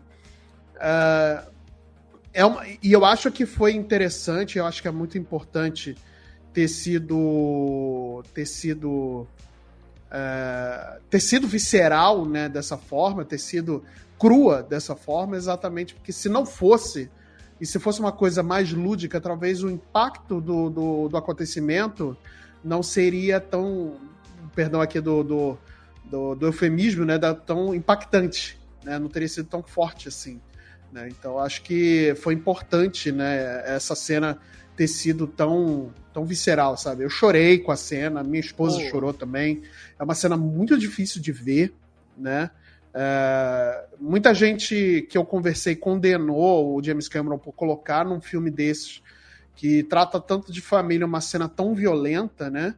É, mas eu acho que não, se não fosse assim, eu acho que não teria o peso que ela precisaria ter, sabe? Se fosse uma coisa mais lúdica, com certeza não teria esse mesmo peso. E a gente provavelmente não estaria discutindo sobre isso como a gente está discutindo, com a, a forma que a gente deveria estar discutindo sobre a pesca predatória, falando aqui estritamente de, de animais marinhos, né? Sobre a caça predatória, a caça né, esportiva, pesca predatória, enfim, né? Só para entretenimento ou a, só para poder usar é, certos atributos daquele animal como, como um bem para, o, para, para um homem, sabe? Eu, um homem, eu digo aqui a humanidade, né, no caso. Sim. Né? Então é. É, é, difícil, é uma cena bem difícil de ver, porque Sim. ela é muito crua. Muito crua. Sim. E eu, eu, eu concordo com o Otávio que assim, tivemos muitas cenas arrastadas, né? Dá, dá para ter uma, uma, uma reduzida, mas eu acredito não discordando de você que foram excessivas, mas eu acredito que toda a construção ali daquela cena do menino lá com a baleia lá do Free Willy, além de desenvolver o próprio Loki, é para desenvolver toda essa questão, porque para essa cena ter o peso hum. que ela teve, você tem que entender o que, que esses bichos são e o relacionamento que eles têm, né? Então, é Cara, pra mim foi a parte assim mais pancada do filme, Otávio. É, eu tem algumas coisas que eu queria falar sobre isso. Eu não sei se o Marcelo chegou a fazer essa observação quando eu precisei levantar aqui rapidinho. Que quando eles pegam o chifre do rinoceronte, que quase entrou em extinção, é por causa de, de uma crença de propriedades afrodisíacas. Sim. Então, assim, é, os caras acreditam que vão ser mais viris se tiverem lá o, o pó feito à base de. E deixam o bicho para poder morrer, tá? Não leva mais Sim. nada, só tira aquilo. Sim. E agora, ainda dentro do filme, que é, é um cientista que fala pro garoto, né, que eles são mais inteligentes, que eles têm uma conexão diferente, que não sei o que, que isso, aquilo, aquilo, outro. Mas é o mesmo cara que topa trabalhar para a empresa lá, sabendo que vai pegar Sim. só o, o, potezinho do óleo. Ele até faz uma carinha de poxa, né? Você vê que ele, ele, é o único que não tá batendo palma ali, talvez pra mostrar que tem é. uma consciência, mas tá lá, né, cara? Mas tá lá recebendo o viu metal, né? Às custas disso, então. Exatamente, exatamente. E pra gente já encaminhar pro final do filme, né? É uma sucessão de coisas, tem a batalha final ali do, do, do Jake com o Miles, que eu achei assim, bem realmente qualquer coisa, que tava acontecendo tanta coisa, né? O final ele é meio frenético, eu achei ele um final um pouco escuro Uh, eu, eu não posso acusar esse filme de ser um filme escuro, gente, porque Avatar ele trabalha tanto as cenas noturnas como as diurnas muito bem feitas. Uma coisa que a gente não chegou a, a mencionar é os eclipses cíclicos no arquipélago dos Meticaínas, né? É uma coisa que a gente não via lá na região dos, dos Amaticaia. Aqui eles têm eclipses cíclicos, assim. Então, é, no final do filme tá rolando aquele eclipse e tal, então fica um pouco escuro, aquele até para favorecer um pouco as criaturas marinhas que ficam luminescentes, então é, eu entendo um pouco isso. Eu, assim, nesse ponto, cara, eu tava cagando litros pra luta final, sabe? Eu sabia que quando o, o Neteyan morre, né, que é o filho mais velho, morre, e eu falei isso no início do filme. Virei pra minha namorada e falei, cara, um dos filhos vai, vai morrer. Ela, mas por quê? Eu falei, porque é muito filho. Quando bota muito filho assim, é porque um morre. É, mas é sério. Olha só, pega qualquer. Pega lá o filme lá do Patriota com o Mel Gibson. Filho pra cacete, um morreu. Sabe? É sempre assim. Se você tem muito filho, um morre. Então. E é a motivação toda ali de, de do que, que acontece. É. De toda aquela aquela pataquada que foi é. a cena final, a sequência final de batalha ali, realmente a motivação é essa, né? Pois é. A morte de um é. do, do, dos filhos. E é o que o Mel Gibson também fez. Ele fez toda aquela peregrinação no filme Sim. porque o filho dele morreu. e o que me. O, o que me chamou mais atenção nesse final, né? É. Além do salvamento lá do Miles, que a gente já disse que é uma relação profunda dele com o Spider, que eu acho que vai ser abordada mais pra frente, e vai dar merda isso aí, todo mundo sabe que vai dar merda. Mas eu, eu ainda acho, ainda tenho pra mim que o Coronel Miles vai se transformar numa espécie de anti-herói daqui pra frente, depois de tudo que ele passou. Mas aí eu tô cagando regra pro, pro futuro. Mas o que eu gostaria de falar, cara, realmente é da participação da Kiri ali naquele final, né? Dela usando aqueles superpoderes dela. E assim, minha Uh, minha interpretação, tá? Deixa subentendido, né? Deixa. Subentendido não, deixa é, em aberto o filme todo quem é o pai. Porque a mãe é o avatar da Grace. A gente não sabe quem é o pai. Quem fecundou ela geneticamente. Mas ela tem uma ligação. Quando ela tá deitada, logo no início do filme, quando ela tá deitada na grama e aqueles bichinhos brancos pousam nela, eu falei, essa menina é especial. Porque são os mesmos bichinhos que pousaram no Jake. E a Neytiri fala para ele, olha, se isso tá acontecendo é porque você é um, alguém especial para Eiwa. Eiwa tá te olhando de uma maneira diferente e tal. Então, eu, eu acho, minha teoria, tá? Que talvez, talvez, essa criança que a Kiri tenha sido concebida naquele momento de morte da Grace. Naquela tentativa de passar a mente da, da Grace do avatar dela, o que deu errado, né? E o do Jake vai dar certo, enfim, mas deu errado. Naquele momento ali, ou ela já estava grávida e aconteceu alguma reação espiritual, biológica, não sei que a gente sabe que mistura tudo, e a criança no ventre foi afetada, ou essa criança é quase uma concepção do Espírito Santo, cara. Feita pela própria Ewa. E por isso essa conexão dela com aquele mundo, né? Você vê que chega um determinado momento onde ela não precisa mais se conectar com as criaturas para controlar. Ela só aponta e vai. Né? Tipo, meio um negócio tipo Jean Grey, assim. Ela aponta e as coisas acontecem, né? Essa menina, eu acho que no futuro a gente vai ver muito mais dela se ela não assumir como uma nova líder. Mas é um prato cheio para dar bosta, né? É, porque aí se ficar muito super-herói é foda, né? perde um pouco da questão espiritual da coisa. É, vai ter que trabalhar muito bem para não ficar Sim. um Deus ex máquina de Sim. tudo ela porque tem uma cena muito bonita de quando ela tá deitada, ela tá respirando e a vegetação ao redor tá respirando. Sim, ela tá ela. totalmente aquilo conectada. Com, aquilo ali é muito bacana, muito bem feito. Ela com certeza foi é, colocada ali para ser trabalhada nos próximos filmes, mas tem que tomar cuidado para não virar esse ser super poderoso aí também. Deus que... Ex Machina para explicação pois de é. roteiro, é. né? Pois é. Que aí qualquer coisa vai ser ela só fazendo assim, fazendo assado e tudo se resolvendo. Maravilha. Marcelinho, somos pessoas emotivas, né? Eu tô ficando velho, eu tô ficando emotivo, Marcelo. Você é um cara de. Você tá mostrando toda uma faceta sua que tô, eu não conhecia. Cara, tô, eu, tô, eu, tô, eu tô ficando velho. Quem diria? Ficando... Essa cara de bruto, essa cara de mal que faz as velhinhas atravessarem a rua quando passa. Pior que faz aí mesmo. Olha aí. Eu tô, eu tô, eu tô ficando velho, eu tô ficando um cara emotivo, assim. E, e ah. aquele final ali, cara, tem duas sequências ali no final que me pegam muito, né?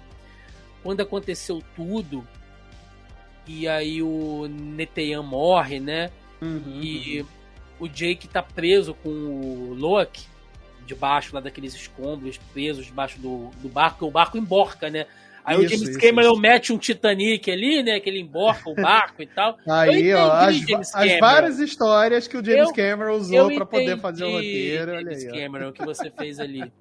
E a Neytiri tava com a Tuque, né? Isso. Mas o Loki tava com o Jake. E os dois, eles trataram o filme inteiro.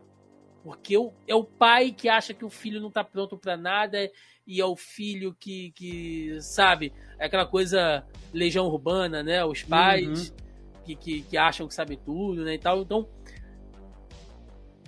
quando ele chega pro pai e fala assim, pai, se acalma, respira por aqui, né? É o filho uhum. ensinando pro pai, é o filho esticando a mão pro pai, falando, vem comigo, confia em mim, e é o pai se doando ao filho para entender aquilo ali, e eles mergulham. Olha, eu vou ficando uhum. todo arrepiado, juro por Deus e eles mergulham e eles saem daquilo. E quando eles levantam assim, sabe? O Jake olha para ele e fala assim: Eu vejo você.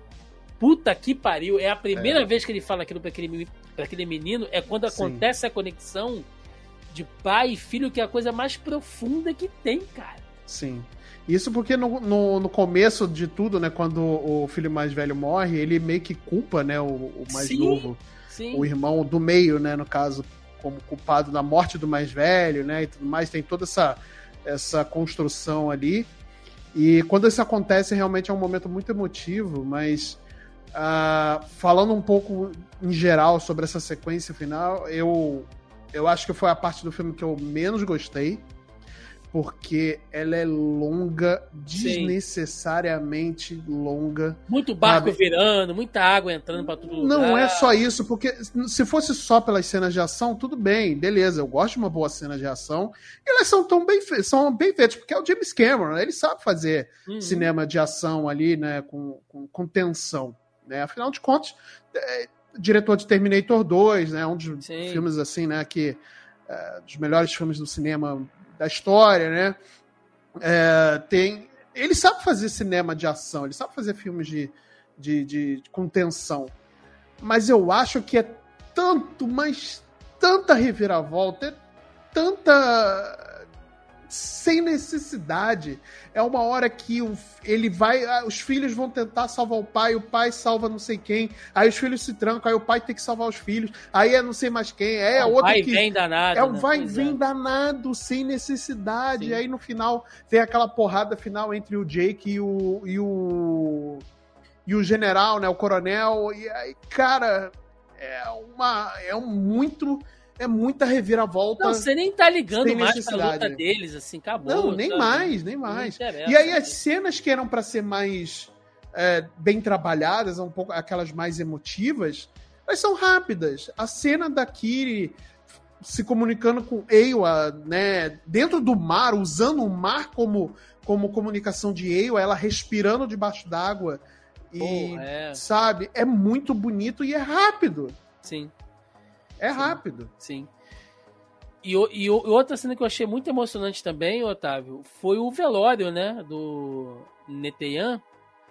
que o Jake e a Neytiri se conectam naquela árvore, porque no caso a árvore de Eiwa dos Mitikaina é um grande coral, né? Que fica submerso. Quando eles tocam aquilo ali, que eles se comunicam, assim, é, em variadas culturas, né? É, existe aquela coisa de que você não morre, né? Você volta pra, pra, pra, pra terra e, e, e o, o espírito. Olha Final Fantasy VII aí. e o espírito dos seus ancestrais vai estar sempre contigo, vai estar sempre olhando. Então, na verdade, até a, a própria visão cristã da coisa, né? Que você não morreu, você vive em Cristo e se você está em comunhão com o Pai, então aquela pessoa que morreu vive contigo também e, e todos estarão juntos na eternidade. Uh, mas aqui é literal porque você vê aquele coral abraçar, né? Envolver o corpo do jovem e, e traz ele de volta e tem a narração, né, do Jake falando que nós aprendemos. E você vê que é um pai que está sofrido falando, né? Nós aprendemos que não somos nada aqui, né? Nós somos apenas parte de um todo e que nenhum ciclo chega ao fim e que a gente vai sempre entrar de novo nesse looping. Então é fisicamente aquilo acontecendo, é o menino voltando para dentro de Eiwa e quando ele toca, ele faz a conexão, ele vê o filho vivo ali. Aí o filho pergunta: pai, você tá chorando por quê? Tipo assim, pô, eu vou estar vivo para sempre contigo. Sabe? Cada pedra que você tocar, cada animal que você vê, cada planta, sabe, que você descansar sob a sua sombra, eu vou estar lá contigo, cara. Puta que pariu, meu irmão. Isso é assim. Eu, eu, eu me emociono pra caralho quando eu penso essas coisas, porque é. Se a gente pensar, né? Quem, quem é que não gostaria de conviver assim com um ente querido, né? Um pai que se foi, uma mãe que se foi, e você poder ter essa conexão, né? Que, que não é você conseguir falar com os mortos, né? Aquela coisa. Não é, não é isso, é, é muito mais profundo, né? É, é bonito demais. Assim. Eu fiquei rendido, velho. O final desse filme me deixou assim. Eu tô muito mole, eu tô muito cadão. Não, e se eu não me engano, é, é uma. É, revisitando uma cena que tem no início, né? Dele dele lembrando, dele ensinando pro filho. É o ciclo, então, né? É, é, o, é o Rei Leão, é, é a coisa do ciclo da vida. É ele revivendo aquela situação e agora ampliando o significado daquilo, é tendo um diálogo melhor diante daquilo, que é quando o filho fala de que, que eles sempre vão estar juntos. Eu acho que faz, eu acho que mostra muita coerência também dentro do próprio universo, porque no final do primeiro Avatar, quando a galera também está morrendo, o que acontece são virem os líquenzinhos, né? Não é bem líquen, mas virem aquelas ifas, né? Uhum. E, e, abraçarem eles, tomarem conta do corpo. E aí é a mesma coisa pela terra, né? É. E aí a mesma coisa acaba acontecendo no segundo agora, só que de uma maneira semelhante, mas devido às diferenças do ambiente que eles estão.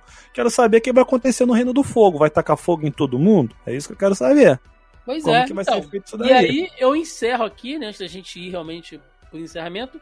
Considerações finais, o que, vocês esperam aí do futuro de Avatar no próximo filme que vai sair em 2023, perdão, 2024. Aí vai sair, segundo o cronograma de James Cameron, mais um em 2026 e o último em 2028, né? Teremos aí então quatro filmes, pelo menos programados até então. O que, que você espera do futuro de Avatar após o Caminho das Águas, Otávio? Menos cenas de baleia, e mais ah, cara, ação. Menos cenas de baleia, menos tempo ele mostrando tudo que ele conseguiu construir. É... Porque eu acho que é bem isso que a gente falou aqui. É um roteiro simples, num, numa embalagem muito bonita. Muito bonita. E aí ele quer mostrar a embalagem dele, beleza. Me preocupa, né? Me preocupa como que ele vai elaborar essa história, como que ele vai aprofundar essa história, tem a questão da garota, é, como que vai ser essa construção do, dos outros universos. Ah, o que, que é? Vai ser de novo chegando num mundo novo, e aí você descobre que tem um bicho especial naquele mundo novo, que você vai, aprender, vai ter que aprender a lidar com aquele mundo novo e proteger a natureza daquele mundo novo. Aí como que vai ser? Vai ficar essa, essa estrutura sempre, o tempo todo, só mudando uma ou outra desculpa? Me preocupa. Pode ser que para a galera, de um modo geral, assim, por mais que eu tenha falado que eu não sou, não, não sou contra roteiros simples, quando você está dentro de uma franquia, né, que todo filme é a mesma história, só muda é, terra, água, fogo, ar, coração, pela união dos seus poderes, entendeu? como, como o Marcelo brincou, eu, eu acho que isso se torna um problema. Né? Porque aí não é ser um roteiro simples, é ser um roteiro simplista. Você só está reciclando a tua ideia o tempo todo. Né? Então, isso me preocupa um pouco. É, entendo ele ter concorrido ao Oscar de melhor filme, é, por causa de todo aspecto técnico, e o, o Oscar precisava chamar gente né, para para fazer barulho e também numa disputa que tem Tar, pode entrar qualquer filme para disputar porque Tar é horroroso, é insuportável, né? E, então tá lá o Avatar 2 é o menor dos problemas. O futuro provavelmente vai ser muito bonito, mas pode ser muito nebuloso também. E você, Marcelinho, pra gente fechar? É, eu concordo aqui com o Otávio, eu não queria ver mais reciclagem do que já tivemos. É, e, e, me preocupa um pouco também o fato de que tem esse uh, essa agenda apertada né, de lançamentos, né? A gente não vai ter aí é, voltando bem, como foi falado no começo, é, é vai, a gente não vai ter um tempo grande de, de espaço entre um filme e outro. Tudo bem que ele meio que está trabalhando já em conjunto né, e tudo mais, uh, mas existe um limite, né? E isso pode se tornar uma coisa prejudicial para o filme, né? É, eu espero que não, eu, eu confio muito no trabalho do James Cameron. É, eu gosto muito dos trabalhos dele, né, a maioria dos trabalhos dele, pelo menos. Mas eu espero que eu esteja errado em relação a esse meu temor do, sobre o tempo uh, entre um filme e outro, né? Porque é muito pouco tempo. Você vê que do primeiro para o segundo, mais de 10 anos, né, gente? Então, convenhamos que é, é, é um. Vamos trabalhar. É um, bocado, é um bocado de tempo, né? Então, mas tudo bem, ele vai ter tecnologia para fazer o que ele quiser. É, eu tenho plena certeza que não vai ser um filme revolucionário como o primeiro e o segundo é. Eu acho que a gente vai ver, não ver mais do mesmo. Mas em questão de, de tecnologia de visual, eu acho que não vai ser nada muito diferente do que a gente já viu. A não ser novas ambientações, né? Eu acredito que ele vai explorar um pouco mais ali uh, sobre Pandora né? Eu espero que não seja uh, tipo, uma sequência do tipo o vilão do. Uh, uh, como é que é? O vilão da semana, né? Ou a temática da, da, da semana, né? Sim. né? Tipo, agora vamos para a Terra do Fogo, agora vamos para a Terra do, do Ar. Não vira um RPG, né? Vai, vai é, indo nos reinozinhos, pegando os poderzinhos, Isso, fazendo as, as alianças. Entendi. Pois é, eu espero agora que seja um desenvolvimento de fato ali entre as tribos, né? Agora que ele tem ali as, a aliança né, com a tribo da água, né? Pode, vamos ver como é que uh, essas outras supostas tribos né, de Pandora vão se comportar em relação a isso, né? E tudo mais. Uhum. Uh, até porque Ewa, né, comunica para todos ali os seus planos, né? Não necessariamente falando, olha, vai acontecer isso, está acontecendo isso, mas eles sabem pela essa comunicação, né, que eles têm com Ewa e com o planeta, com, com a Lua, né, com Pandora, né, e com essa força divina ali, né, que eles têm em Ewa, eles já sabem ali o que que tá, o que, que pode rolar um com o outro ali, né? Então, vamos eu espero um desenvolvimento maior em relação a essa de como é que vai ficar essa essa batalha também entre, entre humanos, né, e pandorianos ou pagodianos aí, sei lá, enfim. Pandeirinhos, pandeirinhos. Pandeirinhos. é isso, gente. Vamos lá, vamos pro encerramento. Vambora! E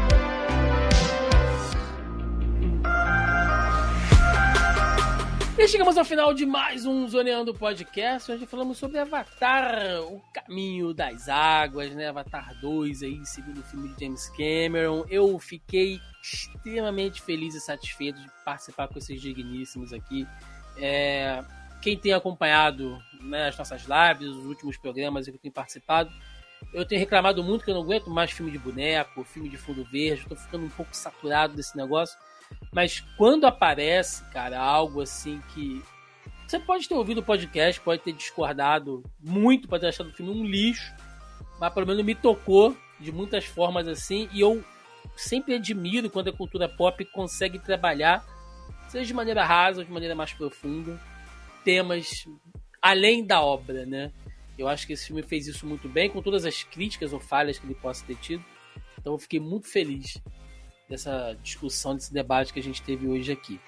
Então, aquele momento para recadinho, jabás aí, o que vocês tiverem, o momento de vocês. Meu querido Marcelinho Delgado, vai lá, cara. O tempo é todo seu.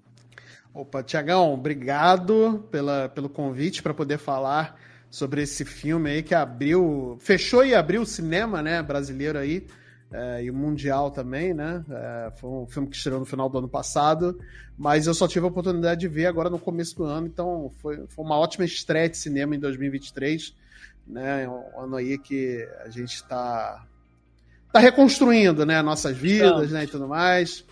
É, então, quem quiser conhecer um pouco mais aí do meu trabalho, eu tenho o meu próprio podcast, que é o Multipop. Toda quarta-feira tem um episódio novo nos melhores agregadores, né? Então, aí você pode ir no Spotify, vai no Deezer, vai no Amazon Music, vai no Orelo também.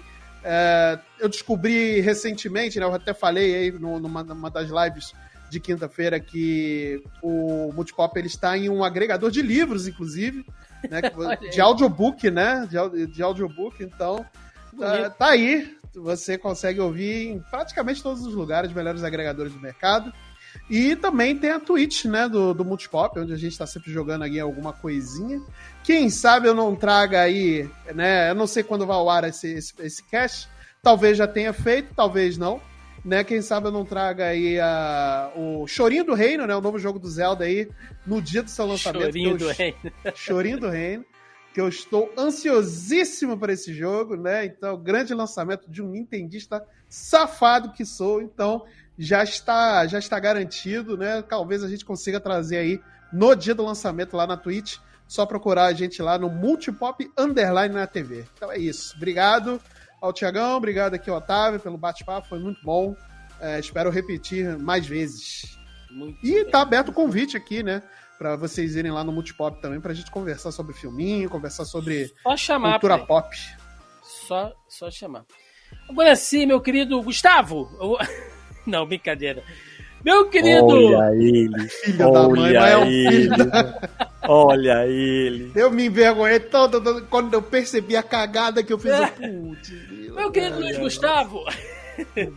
meu querido Luiz Otávio. Muito obrigado pela participação, você ter disponibilizado seu tempo aí em plena segundona aí, sei que você tá corrido. Cara, valeu mesmo e dá teu recado, teu jabá aí do seu trabalho, da Ana. O espaço eu é todo seu. Eu que agradeço o convite, né, de poder estar aqui conversando, debatendo. Marcelo, foi um prazer né, dividir esse momento com você. Você que não é apenas meu irmão de plaquinha, porque enquanto estava tendo a live eu estava observando, você também é meu irmão de action do Doutor Estranho, que é o mesmo action que você tem ali em cima, eu tenho Pronto. O meu fica ali no alto. E de Funko do gênio, porque se, se eu vi certo, você tem um Funko de um gênio aí acima de tenho, você. Tem, tem, Que eu também tenho, só que. Que bonito. Tá... Olha, aí. Olha se fôssemos avatares, vocês estariam fazendo conexão de rabo agora, né? Eita, olha aí, ó. Tá muito fixado nessa questão da conexão ah, da cauda. Você. Falando, Tiagão, tá Tiagão, você tá. Você tá bem, Tiagão? Você precisa de um abraço? Ele citou as baleias que não precisam fazer essa conexão, mas ele, ele quer é... firmar este ponto dessa conexão. Esse ponto. É, é essa conexão que é o Tiagão quer. Quer, quer trabalhar. é.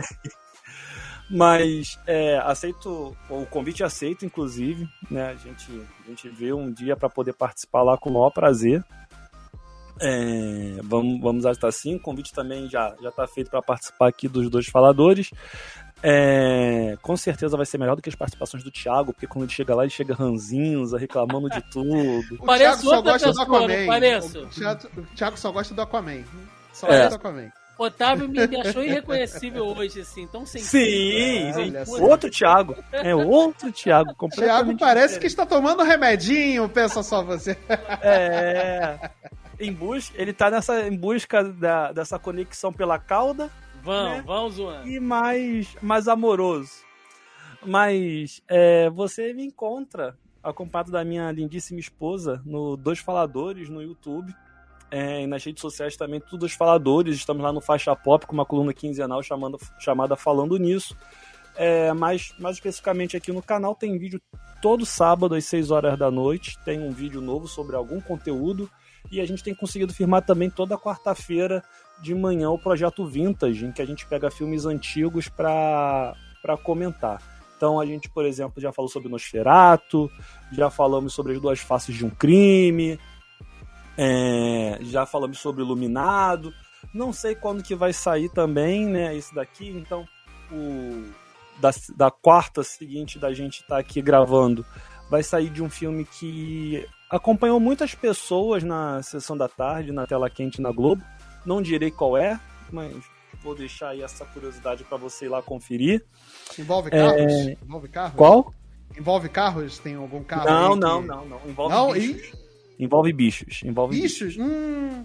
Tem é... algum, alguma coisa assim com mesa, tabuleiro? Não, não, nada disso. Não, não, não, não. Não? não é... Ih, então Tem tô, a ver tô com ruim. construção e bichos. Hum... Em off eu falo para vocês. Tá Mas aí então fica o convite para ir lá conhecer o projeto dos faladores. Vai ser um prazer recebê-los.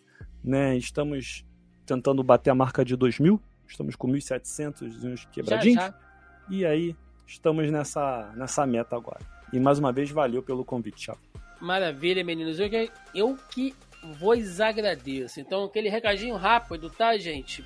Primeiramente, né, só dizendo a vocês que você pode ouvir ou assistir o Zoneando aí na sua plataforma predileta, né? Você pode ouvir a gente nas plataformas e agregadores de podcast onde você quiser, Spotify, Deezer, Google Podcast, é, iTunes, enfim, né? no seu aplicativo ou agregador, é só procurar por Zoneando Podcast com Z que vocês nos encontram.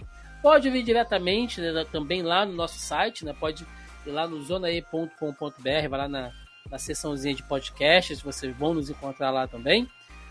Ou você pode nos assistir no nosso canal do YouTube toda sexta-feira, todo sábado, quando dá uma atrasadinha. Novo episódio do Zoneando Podcast. E agora, para você ver nossas reações, nossas faces, nossas caretas aqui. Então você pode acompanhar né, em qualquer plataforma de áudio ou assistir o podcast, ou ouvir, né? Tem gente que ouve podcast também, eu faço muito isso pelo YouTube. É, só um adendo rapidinho, gente. Finalmente, tá? Para algumas pessoas aí talvez perceberam isso, nós estávamos com dois feeds, digamos assim, do Zoneando no Spotify. Né? Tinha um mais antigo, que não estava atualizando direito, e tinha um mais recente, é, com as tabzinhas ali todas direitinho. Eu fiz ali um, um, um atendimento com o pessoal do Spotify, conseguimos unificar as duas contas. Então, peço que você que é ouvinte pelo Spotify, você dê uma verificada se você ainda está seguindo, se você está assinando o Zoneando né, lá no seu perfil do Spotify, porque eles falam que migra tudo, né? Mas é sempre bom dar uma olhadinha, porque pode sempre falhar alguma coisa. Então, verifica lá se você ainda está seguindo a gente. E, por favor, avalie a gente. Dá cinco estrelas lá, cara. Vai lá nas avaliações de podcast. Pode não parecer, mas isso é muito importante dentro do Spotify, porque isso ajuda a gente a ser mais recomendado. Né? A gente estava dividindo a audiência, a gente estava com a métrica super dividida esse tempo todo por causa desse feed multiplicado aí para uma confusão que rolou. Então agora é muito importante para quem quiser apoiar a gente, não custa nada, é só ir lá. Se você escuta a gente, acompanha a gente por outra plataforma também, mas tem acesso aí, tem cadastro no Spotify, vai lá, dá uma moralzinha pra gente também. Vai lá, só avalia, que é muito importante, tá bom, gente? É, além disso, estamos nas demais redes sociais, estamos no nosso Facebook, no Instagram, estamos no Twitter, no TikTok, tem crescido bastante o TikTok, tenho ficado feliz aí que a galera está acompanhando, está vendo os videozinhos lá, as dicas, fico realmente feliz.